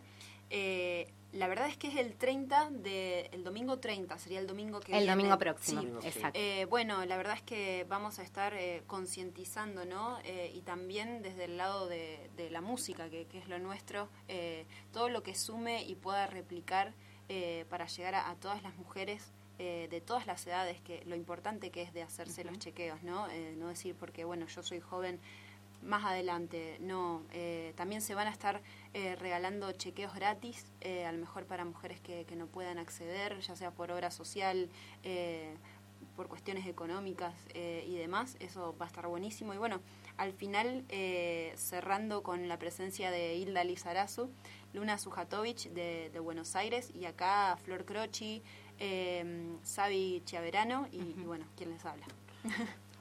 Muy buenas todas. Sí, unas crack todas. Estábamos hablando de distintos temas musicales de Sí. tu autoría y salió un tema que había elegido yo y me comentaste la historia, comentala públicamente, eh, Flores del Alfalto. Flores del Asfalto eh, es un tema eh, que habla, o, o es un, no sé si un homenaje o, o algo que me inspiró sobre la vida y, y obra de Marielle Franco, eh, activista brasileña que, la derecha ha matado, ¿no? Eh, y, todo lo que ella ha hecho, sus luchas sociales, eh, me inspiraron en hacer esta canción. Eh, así que nada, la verdad es que los invito eh, a escucharlos. A aquellos que no conocen a Marielle, como a aquellos que sí, la verdad es que espero que les guste. Sin lugar a dudas. eh, bueno, y la música tiene eso, tiene el compromiso social que, que es tan fundamental porque la música es una herramienta, así como la cultura en general, ya sea, siempre decimos aquí en la bodeguita del medio, desde una obra de teatro, desde una poesía que se escribe o desde la música que se compone, eh, tiene que tener ese compromiso social. No te digo la mayoría, porque a lo mejor a veces cada artista tiene su, Su su, su estilo. Sí, claro eh, sí. y, y algo definido pero que, que la música que sea una herramienta precisamente para el compromiso social es enorme. ¿Cómo lo vivís vos? Eh, a mí me parece sumamente importante poder leer lo que nos está pasando como sociedad, a, a todos, obviamente, que, que yo incluida, ¿no? Mirándolo desde una esfera de cristal, digamos. Eh, me parece súper importante que desde nuestro lugar de músicos entiendo que, que no todos eh, les inspira lo mismo, Eh, pero bueno, eh, cumplir ese rol también como ciudadano de, de poder expresar en, en letras eh, está buenísimo. Así que la verdad es que admiro a, a- a otros escritores, a, a otros músicos que, que también tratan sobre est- estos temas. Decía algo importante, las letras, las letras, las palabras dicen tanto Sí. que, bueno, eh, ser autora de esas palabras pueden disparar para la concientización de muchos temas. Totalmente, sí. Eh, por eso creo lo importante eh, de cada una de las cosas que, que se ponen en las canciones, que se escriben. Es muy importante, eh, ya sea para lo bueno, eh, para lo malo, nada, es importante y no, a veces no, como que no, no captamos, ¿no? Lo importante que es, o, sobre todo los músicos. a veces escribimos por escribir y, y- y no sé. Eh, bueno, ya te digo, no, no quiero decir nada sobre lo que escriben los demás, pero creo que es importante lo que se escribe en las canciones. No, pero a veces también eh, les debe pasar de la respuesta del público, que no se dan cuenta de, de- de cuánto es lo que hicieron o cuánto es el mensaje que pueden llegar a dejar con, con, con una canción eh, hasta que la otra persona se acerca y te, y te habrá contado, bueno, mira, me pasó esto cuando la escuché, me Sí. hizo acordar a esta situación. Eh, eso también es fuerte. Sí, eh, me pasó con gritar, eh, por ejemplo. Eh, me escribieron muchas mujeres eh, contándome situaciones. eh, y si bien había pasado a lo mejor con, con alguna que otra canción, gritar creo que fue eh, la más masiva, digamos, en cuanto a me pasó esto, gracias, eh, refleja lo que a mí me pasa. eh, bueno, y eso es lindo, ¿no? Eh, que, que los otros puedan sentirlo, que les atraviese. Eso está a buenísimo. partir de eh, el tema dentro del álbum o eh, con el video porque la Eh, imagen también dice Lo que pasa es que salió el video y a los cuatro días salió, no, salió el disco y a los cuatro días salió el video, entonces como que fue en esa Junto. semana todo junto, digamos. y qué te decía la gente Y en realidad Ah, me... las mujeres Sí, me contaban sus casos, que obviamente, bueno, eh, son personales, eh, diferentes casos de abuso de todo tipo, entonces eh, eso a mí me emociona muchísimo. eh, eh, nada, en realidad, y lo lamento muchísimo también, eh, y me pongo en su lugar eh, como al escribir esa canción. Así que nada, fue, fue bastante fuerte gritar en todo aspecto, no solamente por el video y por la figura de Telma Fardín actuando, ¿no? sino porque en la letra también las mujeres sentían cuestiones que les había pasado. Un ida y vuelta, porque vos te expresaste con tus palabras y tuviste el retorno de la gente que escuchó, las mujeres que escucharon, y pasaste a ser una, eh, eh, un receptor de todos estos problemas, problemáticas. Y eso es lo que tiene la música, como lo hablábamos recién. Eh, sí, suceden esas cosas. Un ida y vuelta. ¿Y qué se viene ahora para Mica después de, de esta presentación el, el viernes 28? ¿Ya hay alguna otra fecha que se pueda comentar? Acá en Rosario eh, vamos a estar el 14 de noviembre eh, en el stand argentino de las colectividades. Ah, Eh, mira, justo también bien. va a estar Bonzo Morelli, amigo, eh, compartiendo, vamos a estar haciendo algunas canciones. Eh, y después estamos cerrando alguna fecha más eh, acá en Rosario que, que, bueno, que todavía eh, no se puede decir en realidad. Está ahí. Pero está ahí, está ahí, sí. Después seguimos hablando. Sí, después, después te escribo y decís, bueno, ahora sí que vamos a estar acá. Está bien, lo que se pueda contar. Sí, y de- bueno, después también eh, cerrando el año en Buenos Aires, eh, así que vamos a estar seguramente con una o dos fechas más. eh, que bueno, eh, uno va tratando de, de hacer todo, ¿no? Esto de, eh, de ser autogestivo, ¿no? así que nada, vamos a estar acá en Rosario y en Buenos Aires cerrando el año y a lo mejor con algún lanzamiento más, eh, con algún fit con alguien más de una de las canciones de este disco. Antes de fin de año. Entre diciembre y enero va a ser ya. Sí. Qué rápido pasó el año. La sí. verdad que se pasó Para el rapidísimo. 2023, proyectos. Sí, eh, bueno, eh, estamos cerrando de a ver de algún festival en el verano. eh, esperemos que, que eso se dé. Y después. eh, No lo quiere decir, no lo diga. No la pongas en no un puedo- Claro, compromiso. porque si después no se da, no puedo decir cosas Claro, que no, tenés digamos. razón. No, Mejor después no se se da, mintió. Mejor no decirlo. Dejar Eh, ahí la expectativa. Estamos, sí, estamos cerrando, bueno, ya fechas eh, a partir de desde fines de enero eh, y febrero, que es el- el- la época festivalera, por así decirlo. Eh, y también eh, ya vamos a tener eh, lanzamientos de temas nuevos, inéditos, singles, como le dicen ahora. eh, De un próximo trabajo. de próximos trabajos nuevos, sí. Ya dejamos este disco no de lado, sino para el vivo eh, y vamos con temas nuevos. Y con también fits nuevos con, con otros artistas. Entonces, viernes 28, ¿quién te acompaña? Bueno, eh, con el set eléctrico, vamos Set a estar acá, el set eléctrico. Eh, Nahuel Meiners en batería, Denis Martínez en bajo y Manu López en guitarra, porque Tincho se nos fugó unos meses a España. Mira, se Eh, fue a España sí. y no se quedó para estar en la bodeguita en el acústico. Viste vos, eh, ni a la presentación del disco, ¿no? Eh, la verdad es que, que nada, va a estar unos meses tocando allá, entonces eh, la mejor para él. Y, y viene Manu López, que era eh, nuestro anterior guitarrista, incluso el que grabó todo el disco anterior, eh, previo aviso. Eh, así que bueno, vamos a estar con él eh, durante estos meses. Eh, y bueno, nada, contarles que en esta presentación van a estar abriendo Explicit desde Buenos Aires. Eh, en realidad van a estar acá, vienen desde Buenos Aires. Magalí Medrano en el medio eh, con su banda eh, también súper potente. Y bueno, después cerramos nosotros con Feria desde las 20 horas. Eh, y bueno, recordar que pueden traer un alimento no perecedero o un artículo de limpieza para colaborar con Rosario Solidaria. ¿A dónde? Al Galpón de la Música. El sí. Galpón de la Música. El galpón 11, así es. Ahí vamos a estar, Noelia. Ahí vamos a estar el viernes próximo acompañando, bueno, y, y festejando, porque realmente es un Es festejo. un festejo. eh, y colaborando, como bien decía Totalmente. Mica, que, que es lo fundamental también poder eh, pasar un grato momento, pero a la vez colaborar, que es tan Sí, necesario. que no se nuble, digamos, eh, el festejo por lo que nos sucede todos los días, por- por lo que nos atraviesa. Así que ahí vamos a estar. Te agradecemos, como siempre, A que te hayas acercado. A ustedes por el espacio siempre. Bueno. Bueno, y cambiamos eh, el tema musical ahora para el cierre, vamos, que lo presente ella, que la tenemos acá, aprovechamos. Bueno, esta canción se llama Soy, es una fusión con tango eh, y es justamente la que habla sobre nuestros humedales. Eh, los invito también a que puedan escucharla.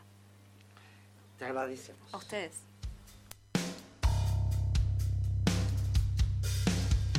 Soy de un lugar allá muy lejos, todo estalla en cielo abierto, voz perdida, eso soy.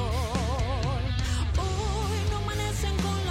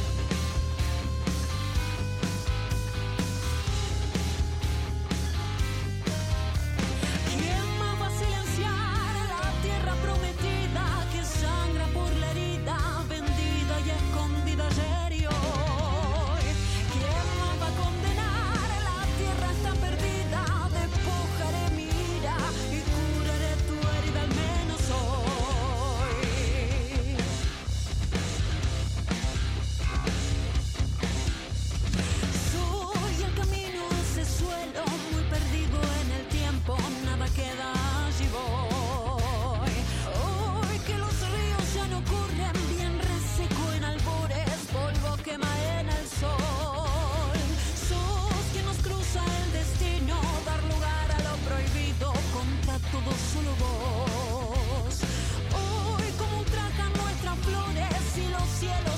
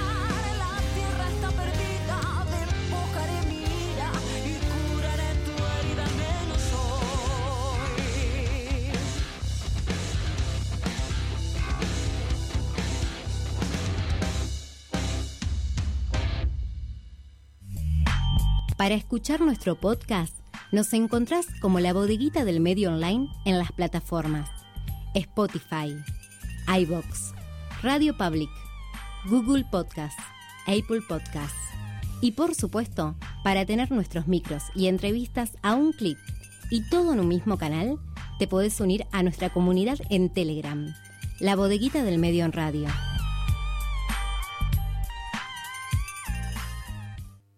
Seguinos en Twitter, LBM en radio. Continuamos en la bodeguita del medio, un espacio de creación colectiva.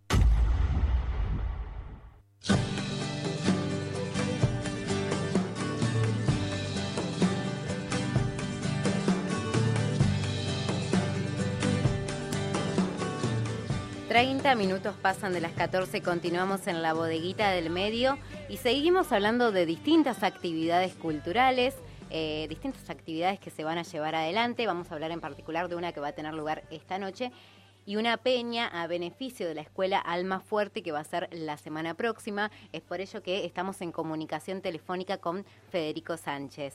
Hola Fede, ¿cómo estás? Hola Noé, buenas tardes. Gracias por comunicarte conmigo. No, por favor, te agarramos con las manos en las masas porque estás ahí preparando todos los, los detalles, ultimando los detalles para esta noche. Sí, así es. Son eventos que uno organiza medio como que a pulmón, independiente, entonces uno va con sus sonidos, su iluminación, eh, arma todo, decora los lugares y, y larga la actividad. En este caso, por la época del año, lo encaramos más con una onda medio kermés, esta vez que cambia al formato que veníamos tocando antes, que por ahí era más rockero o más blusero. Esta vez va a tener más tintes de reggae, ska y hasta algunas cosas de cumbia también. Bien, contanos de, de qué se trata en particular el evento de esta noche eh, que va a tener un recital. Claro. Son eh, recitales que yo les llamo muestras porque son eh, todos con alumnos eh, que vienen a la academia mía, eh, que el objetivo siempre es trabajar en base a lo que se va a desarrollar dos o tres meses después. Se hacen talleres los fines de semana y el resultado es siempre una muestra que incluye, digamos, eh, la cuestión de desde chico o no tan chico, aquellos que no tuvieron la posibilidad de, de hacerlo en su momento, eh, que, que vean desde adentro cómo es la producción de un recital, el armado de- del lugar, eh, la venta de entrada, la difusión, el armado de una lista, o sea, y obviamente que no son esas típicas muestras que se hacían en algún momento y capaz se siguen haciendo, que va y te ven tres, cuatro personas, se van, entran dos, tres personas, no, no, son como recitales, o sea, con 150 personas ya, y el objetivo es tratar de que esto sea como una fiesta popular más adelante y llevarlo por todos los lugares que se pueda, ¿no? Qué bueno, qué, qué, qué linda propuesta y me imagino también la ansiedad y la emoción que deben tener todos esos alumnos eh, de que llegue esta noche.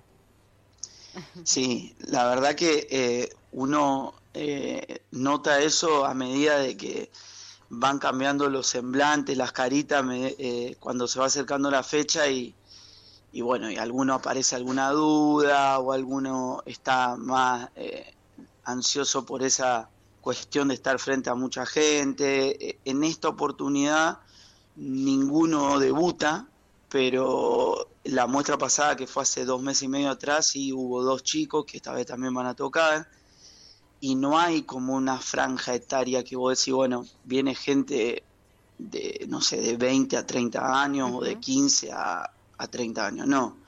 Eh, hoy van a tocar chicos desde los 18 años hasta, eh, no sé, hay un muchacho que toca la guitarra que tiene 52 años, eh, hay chicos que tocan batería, bajo, de todo. O sea, va a haber de todo. Aparte, uno cumpleaños, entonces aprovecha para la situación para, Para festejarlo. O sea, muy familiar, muy amigo, muy, muy así. Eh, Por eso la idea es que yo le digo no encerrarse en, en el género tal, sino que abrirse un poco para ir captando diferentes oídos de, de otras eh, cuestiones, ¿no? no solamente de- del rock, por ejemplo, o en este caso que es más festivo, le digo, porque haciendo así uno puede lograr eh, atraer más público y eso también, o sea, mi idea es tratar de, como te dije antes, poder llevarlo a, a todos los lugares que se puede, inclusive a los barrios, por eso que el otro día, la semana pasada, estuvimos tocando en una peña a beneficio de los chicos de la escuela 1333 para que puedan viajar, eh, séptimo grado Carlos Paz. La semana que viene, como vos dijiste, está lo de la peña también a beneficio de la escuela 56, Almafuerte, que es también por remodelaciones del edificio. eh, todo esto estamos hablando a honores, ¿no? Eh, Exacto. no, ¿entendés? Por una cuestión más eh, social y, y- y de que uno trabaja en esos ámbitos y que uno lo ve después reflejado a, a la situación que uno hizo, no solamente con el agradecimiento, sino que uno, lo- lo- cada lugar que lo pisa es como que está en su casa, esa es la idea, sentirse bien en los lugares de trabajo, ¿no? Exacto, y que los chicos además, eh, a, través de la música, en este caso, muchas veces quieren decir, quieren contar, quieren que se los escuche. Vos, vos recién mencionabas eh, eh, la cuestión de los géneros musicales, no encasillarse eh, en, en alguno en particular, ya sea rock o cualquiera de ellos. Em, pero quizás hoy lo, lo veo mucho en, en los chicos que se, se abocan en el, en el freestyle, que precisamente a partir de estas batallas hablan sobre muchas cuestiones sociales. En este caso, ¿se escucha? Sí, a ver, eh, en, el, en el caso que me toca a mí, que es por ejemplo eh, el tema de la escuela y los barrios, eh, está mucho el tema instalado y, y por ahí yo lo que trato de hacer es trabajar en base a escribir algo que, que a, ellos, a ellos le toque de cerca, sea el barrio, la familia, la amistad o, o algún hobby particular y que lo vuelquen en, en una especie de poesía que se transforman en rimas y trabajamos con alguna base eh, eh, pregrabada y sobre eso empiezan a...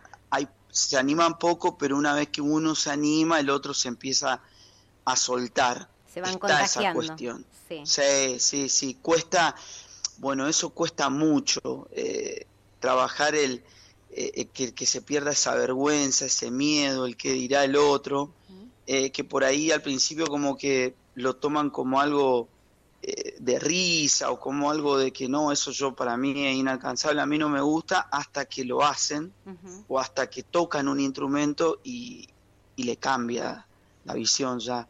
Eso, eso es re importante, o sea, porque yo siempre digo como que en definitiva lo que uno trata de hacer es tratar de que la, la música funcione como un puentecito entre eh, la distancia que está esa posibilidad de, de que los chicos escuchen eso y, y las herramientas que uno le da.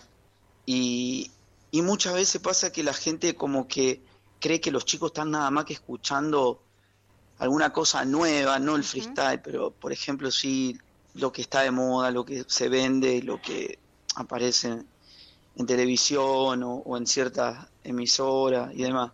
Y no, y, uno por ahí cae en que empieza a tocar cierta música que es la que en- de alguna forma nos identifica y que está llamado rock nacional, que para mí es como, para mí es la música popular, porque si en el rock nacional vamos a poner Spinetta, Charlie, eh, Soda Stereo, Los Redondos, para mí es música popular ya nuestra, o sea, entonces si querés podemos decir rock eh, popular o, o rock en castellano, pero no deja de ser algo popular, está al alcance de la mano, como en su momento fue Samba de mi Esperanza, hoy en día un Junto a la Paro, Exacto. o un, ¿me entendés? Seguir viendo sin tu amor, o música ligera, o un jijiji. Creo que los chicos los conocen. Vos, eh, eh, es impresionante porque me sorprende gratamente eso. Eh, y ahí, bueno, entro a indagar de cómo llegaron a eso. El trabajo también de, de- de darles para que empiecen a escuchar otras cosas. digamos. Volvemos a lo mismo, digamos, eso de no encerrarse. eh, Exacto, no en- en- esa- Claro, tal cual. Sí, y tal cual. también hay, Fede, hoy una estigmatización a- hacia los chicos, hacia los pibes, eh, generalmente difundido, y siempre lo decimos, desde los medios hegemónicos, y no está bueno eso, porque en realidad hay que conocer a los pibes, hay que conocer la situación en la que están. Eh, muchas veces pasa, como decís vos, que recién te, sorpre- que te sorprendiste de que tuvieran eh, e- este género tan tan inculcado, pero pasa un poco por eso también, por, la estigmatización que se genera hacia los pibes y las pibas. Yo creo que la, mejor manera de poder hablarlo, la mejor manera de, digamos, de opinar, es vivirlo. y, y como uno lo vive, eh, obviamente que uno sabe que, eh, a ver, eh, es, es obvio que eso está de moda y eso es lo que se impone y no tiene que ver hasta, yo no lo asocio con una cuestión de, eh, de clases sociales, porque si hablamos de clases sociales, yo creo que muchos festivales que se hacen y demás, eh, digamos, la música que ofrece tampoco es eh, wow, y sin embargo estamos hablando de que a- a- para acceder a un ticket de eso tenés que tener una cierta eh, billetera, ¿no? Y sin embargo tampoco hay muchas cosas nuevas como, si bien hay muchas cosas nuevas, pero no que, que, que digan, wow, mirá qué copado que está esto que me atrae. Y sin embargo capaz esa cosa que es mal vista y que qué sé yo, está bajando un- una línea y está bajando un mensaje eh, mucho más importante y hay mucha gente que se lo está perdiendo también, o sea, por decir que sos joven, seguro escuchás música fea o música mala, y bueno, y después empiezan a ver esas cosas que está buena que se entrecruzan por ahí, un Ciro con, con eh, por ejemplo, con un Woz o con un Trueno, con esos artistas de moda, eh, y hacen que eh, la- los chicos accedan por ahí a bandas que no tenían ni idea, y no digo que la empiecen a escuchar, pero que sepan que hay otras cosas, digamos. Exacto. Esa es la idea. Bien, Fede, contanos dónde va a ser esta muestra recital esta noche, el horario eh, y todo lo que haya que saber de, de la, de la muestra. Bueno, esta noche nosotros citamos a la gente a las 21 horas por el hecho de que eh, se acomoden, porque la otra vez eh, nos dijeron hasta acá y no puede pasar más gente. O sea, nosotros teníamos un estimativo y nos superó la capacidad y, y no entendíamos nada, porque habíamos vendido para 120, 130 y había 150 o más, entonces tuvimos que frenar ahí. Eh, el lugar es el Club Racing, que está en Echesortu, que está en calle Iriondo 1560, a mitad de cuadra. Eh, tiene un lindo salón con un escenario, con un camarín, y bueno, nos abre la puerta, ellos tienen un buffet, y, bueno, nosotros nos encargamos de la, toda la puesta escénica, el armado de, del salón y todas esas cuestiones. Que estén 21 a 30, 22, no pasa nada porque la idea es ir poniendo música, ambientarlo. Eh, inclusive hasta lo que me di cuenta es que mucha gente eh, de otras edades más avanzadas eh, se suma y le gusta por el hecho de que eh, toman esa situación como para bailar o como para desarrollar alguna actividad que habitualmente con este tema post pandemia, inclusive antes de la pandemia se cerraron muchos lugares, el circuito se achicó mucho en cuanto a bares y propuestas y centros culturales, que cuando uno arma algo así la gente se da cuenta que está hecho eh, muy genuinamente y, y- se suma. Por eso la intención de, de, más allá de todos los palos que uno encuentra a veces en la rueda, es sostenerlo para tratar de, elevarlo y, y- y justamente uno también como que eleva la propuesta y cada vez va tratando de, de superarse, ¿no?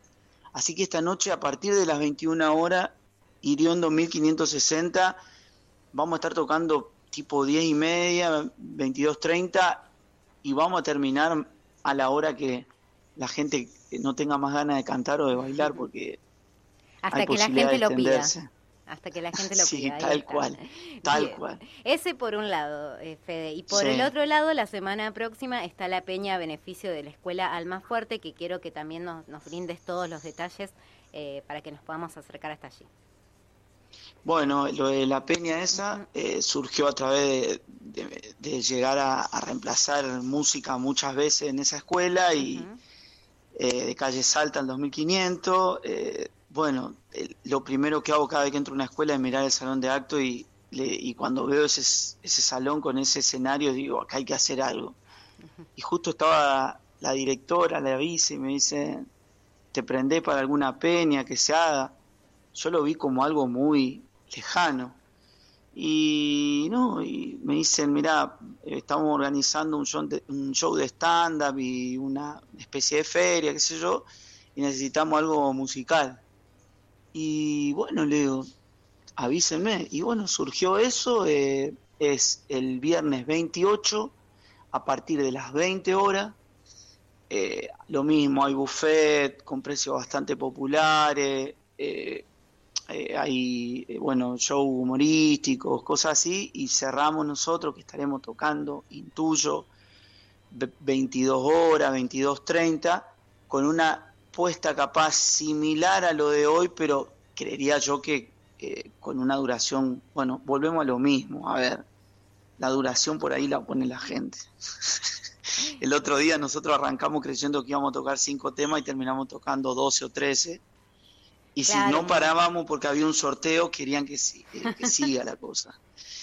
Eh, pero no, buenísimo. Por eso esa- esas cosas que lo sorprenden a uno porque y gratamente, porque aparte eh, uno va eh, de onda y, inclusive haciendo capaz en, esa noche música que no estaban escuchando en ese momento en el lugar y, y la gente saltó de la silla como que y no, no, no había forma de parar, o sea, esas cosas como que valen mucho más que, que otras. Entonces, por eso le digo a los chicos que eso es otra cosa.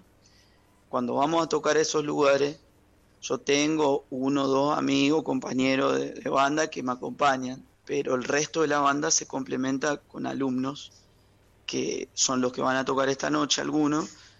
Eh, yo hago eso, trato de, de, alguna manera integrarlo eh, al que realmente me responde y, y- y- marcha bien y, y yo veo que hay mejoras y que lo veo interesado, le digo, bueno, yo lo que quiero es meter la mano y a ver a ver quién va hoy, quién va la semana que viene.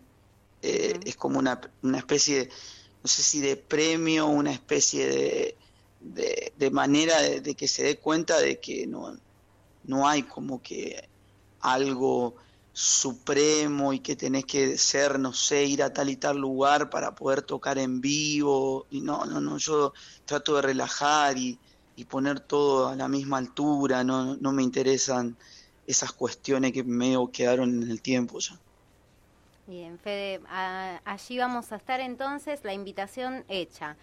Hoy a las Bueno. 21 horas, el musiquero y sus huéspedes, Club Racing Iriondo 1560. Eh, Eso mismo. El viernes próximo es esta actividad, como decíamos, a total beneficio de la Escuela Almafuerte número 56 de Salta 2558. Fede, muchas gracias por la comunicación y te dejamos ahí que termines de ultimar todos los detalles. Bueno, Noé, mil gracias a vos por la buena onda y un saludo a toda la audiencia y bueno, que tengan buen fin de todo. Un, un buen fin de para vos también. Un saludo grande. Gracias, abrazo. Federico Sánchez nos adelantaba todo sobre la muestra recital que va a haber esta noche y la peña a beneficio entonces de la escuela Alma Fuerte para el viernes próximo. Vamos a la música y regresamos con eh, la agenda cultural de la bodeguita del medio. En este caso vamos a escuchar a Charlie García que mañana es su cumple, mañana va a estar de festejo. Lo escuchamos ahora con Tuve tu amor. Tuve tu amor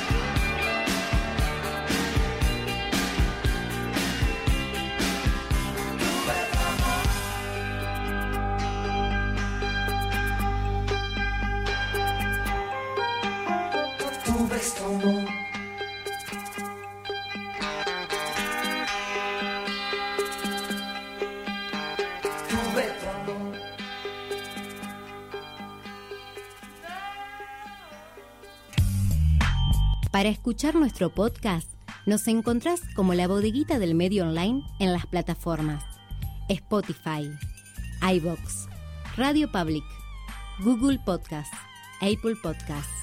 Y por supuesto, para tener nuestros micros y entrevistas a un clip y todo en un mismo canal, te podés unir a nuestra comunidad en Telegram, la bodeguita del medio en radio.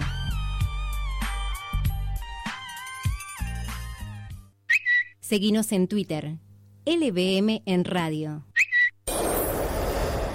Continuamos en la bodeguita del medio, un espacio de creación colectiva.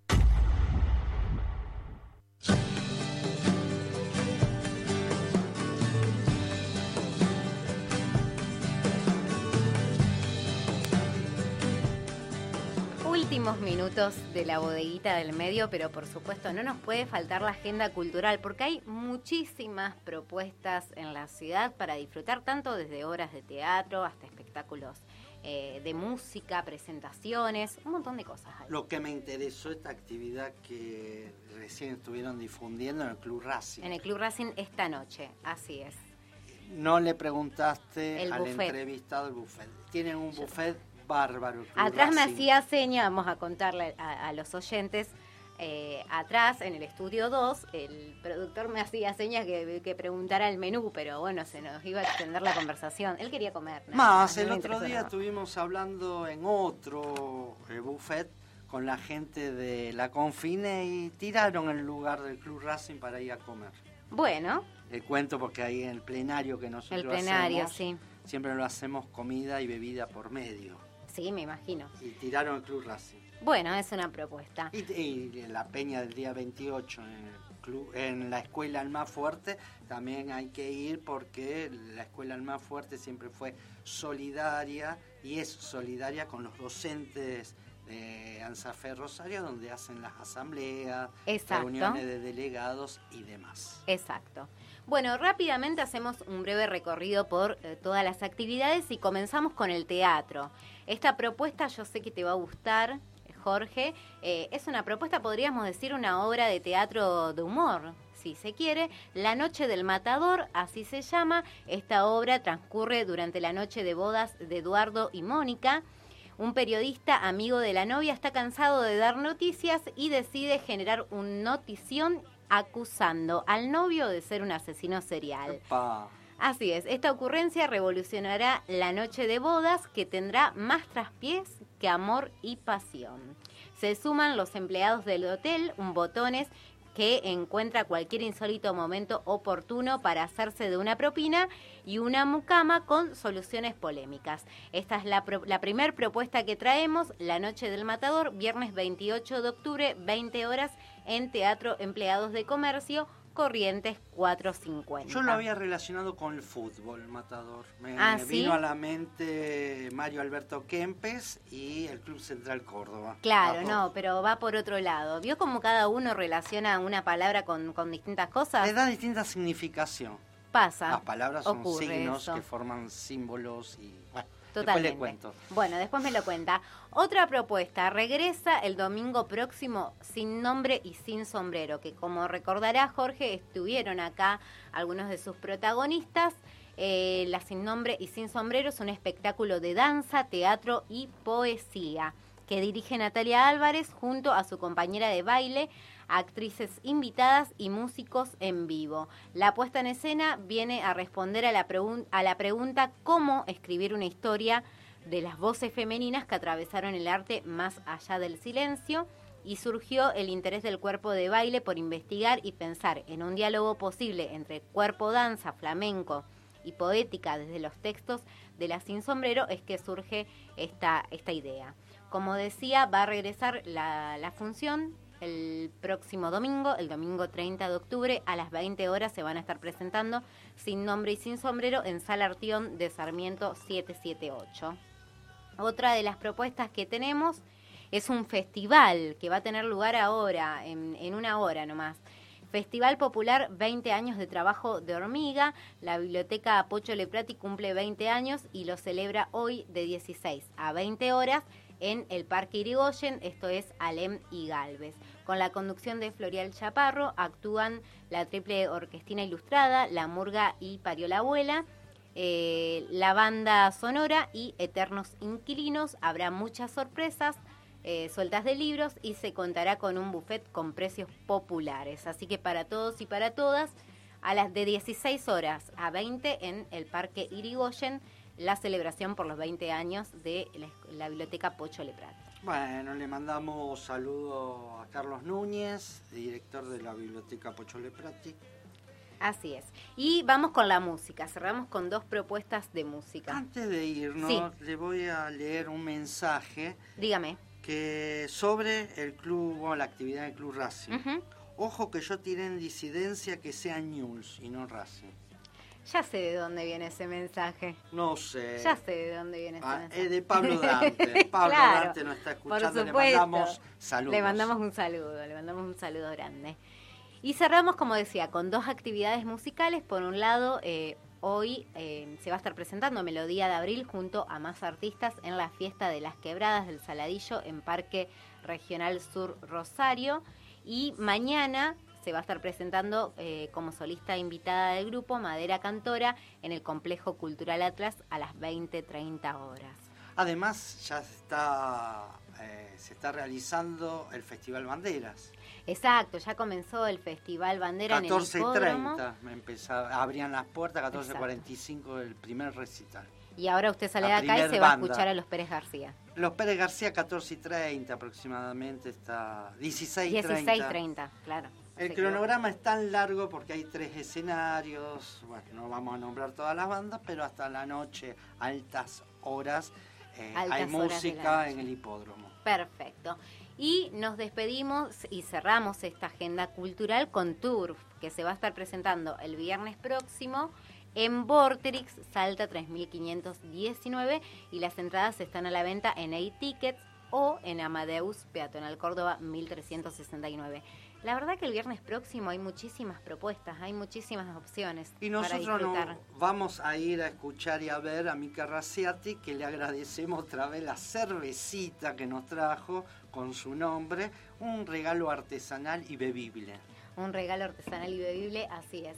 Bueno, nos despedimos porque llegamos al final del programa. Por supuesto, se quedan con toda la programación de FM Horizonte. ¿Se sintió cómoda? Me sentí cómoda. Que el sábado pasado no vino. Tiene que tirar el palazo. Para nada, porque eh, cuesta ¿Yo? adaptarse otra vez al ritmo Ah, del no, pero yo me adapto enseguida. Ah, Veo cómo soy. muy No bien. tengo problema. me están echando, me parece. Pero bueno, eh, lo quiero ver qué hace si yo le falto otro día así repentinamente. Con Nico nos arreglamos muy bien. Ah, bueno, entonces ya está, puedo faltar tranquila. Daniel Bueno, no, porque la competencia está en otra Claro, radio, no, nos hace la competencia, no va, esas cuestiones no van. Pero bueno, nos despedimos. Nos será despedimos. Hasta el sábado próximo de 12 a 15 horas. Muchas gracias Nico Urquiza en los controles, la producción general a cargo de Jorge Colao, con la colaboración de Daniel Berretoni y quien les habla Noelia Castañeda en la conducción. Nos encontramos el próximo sábado de 12 a 15. Ahora nos vamos a quedar escuchando a Tour con Loco un poco. Y como siempre decimos, Queda mucho, mucho por hacer. Hasta, Hasta la, la próxima. próxima. vidas perdón.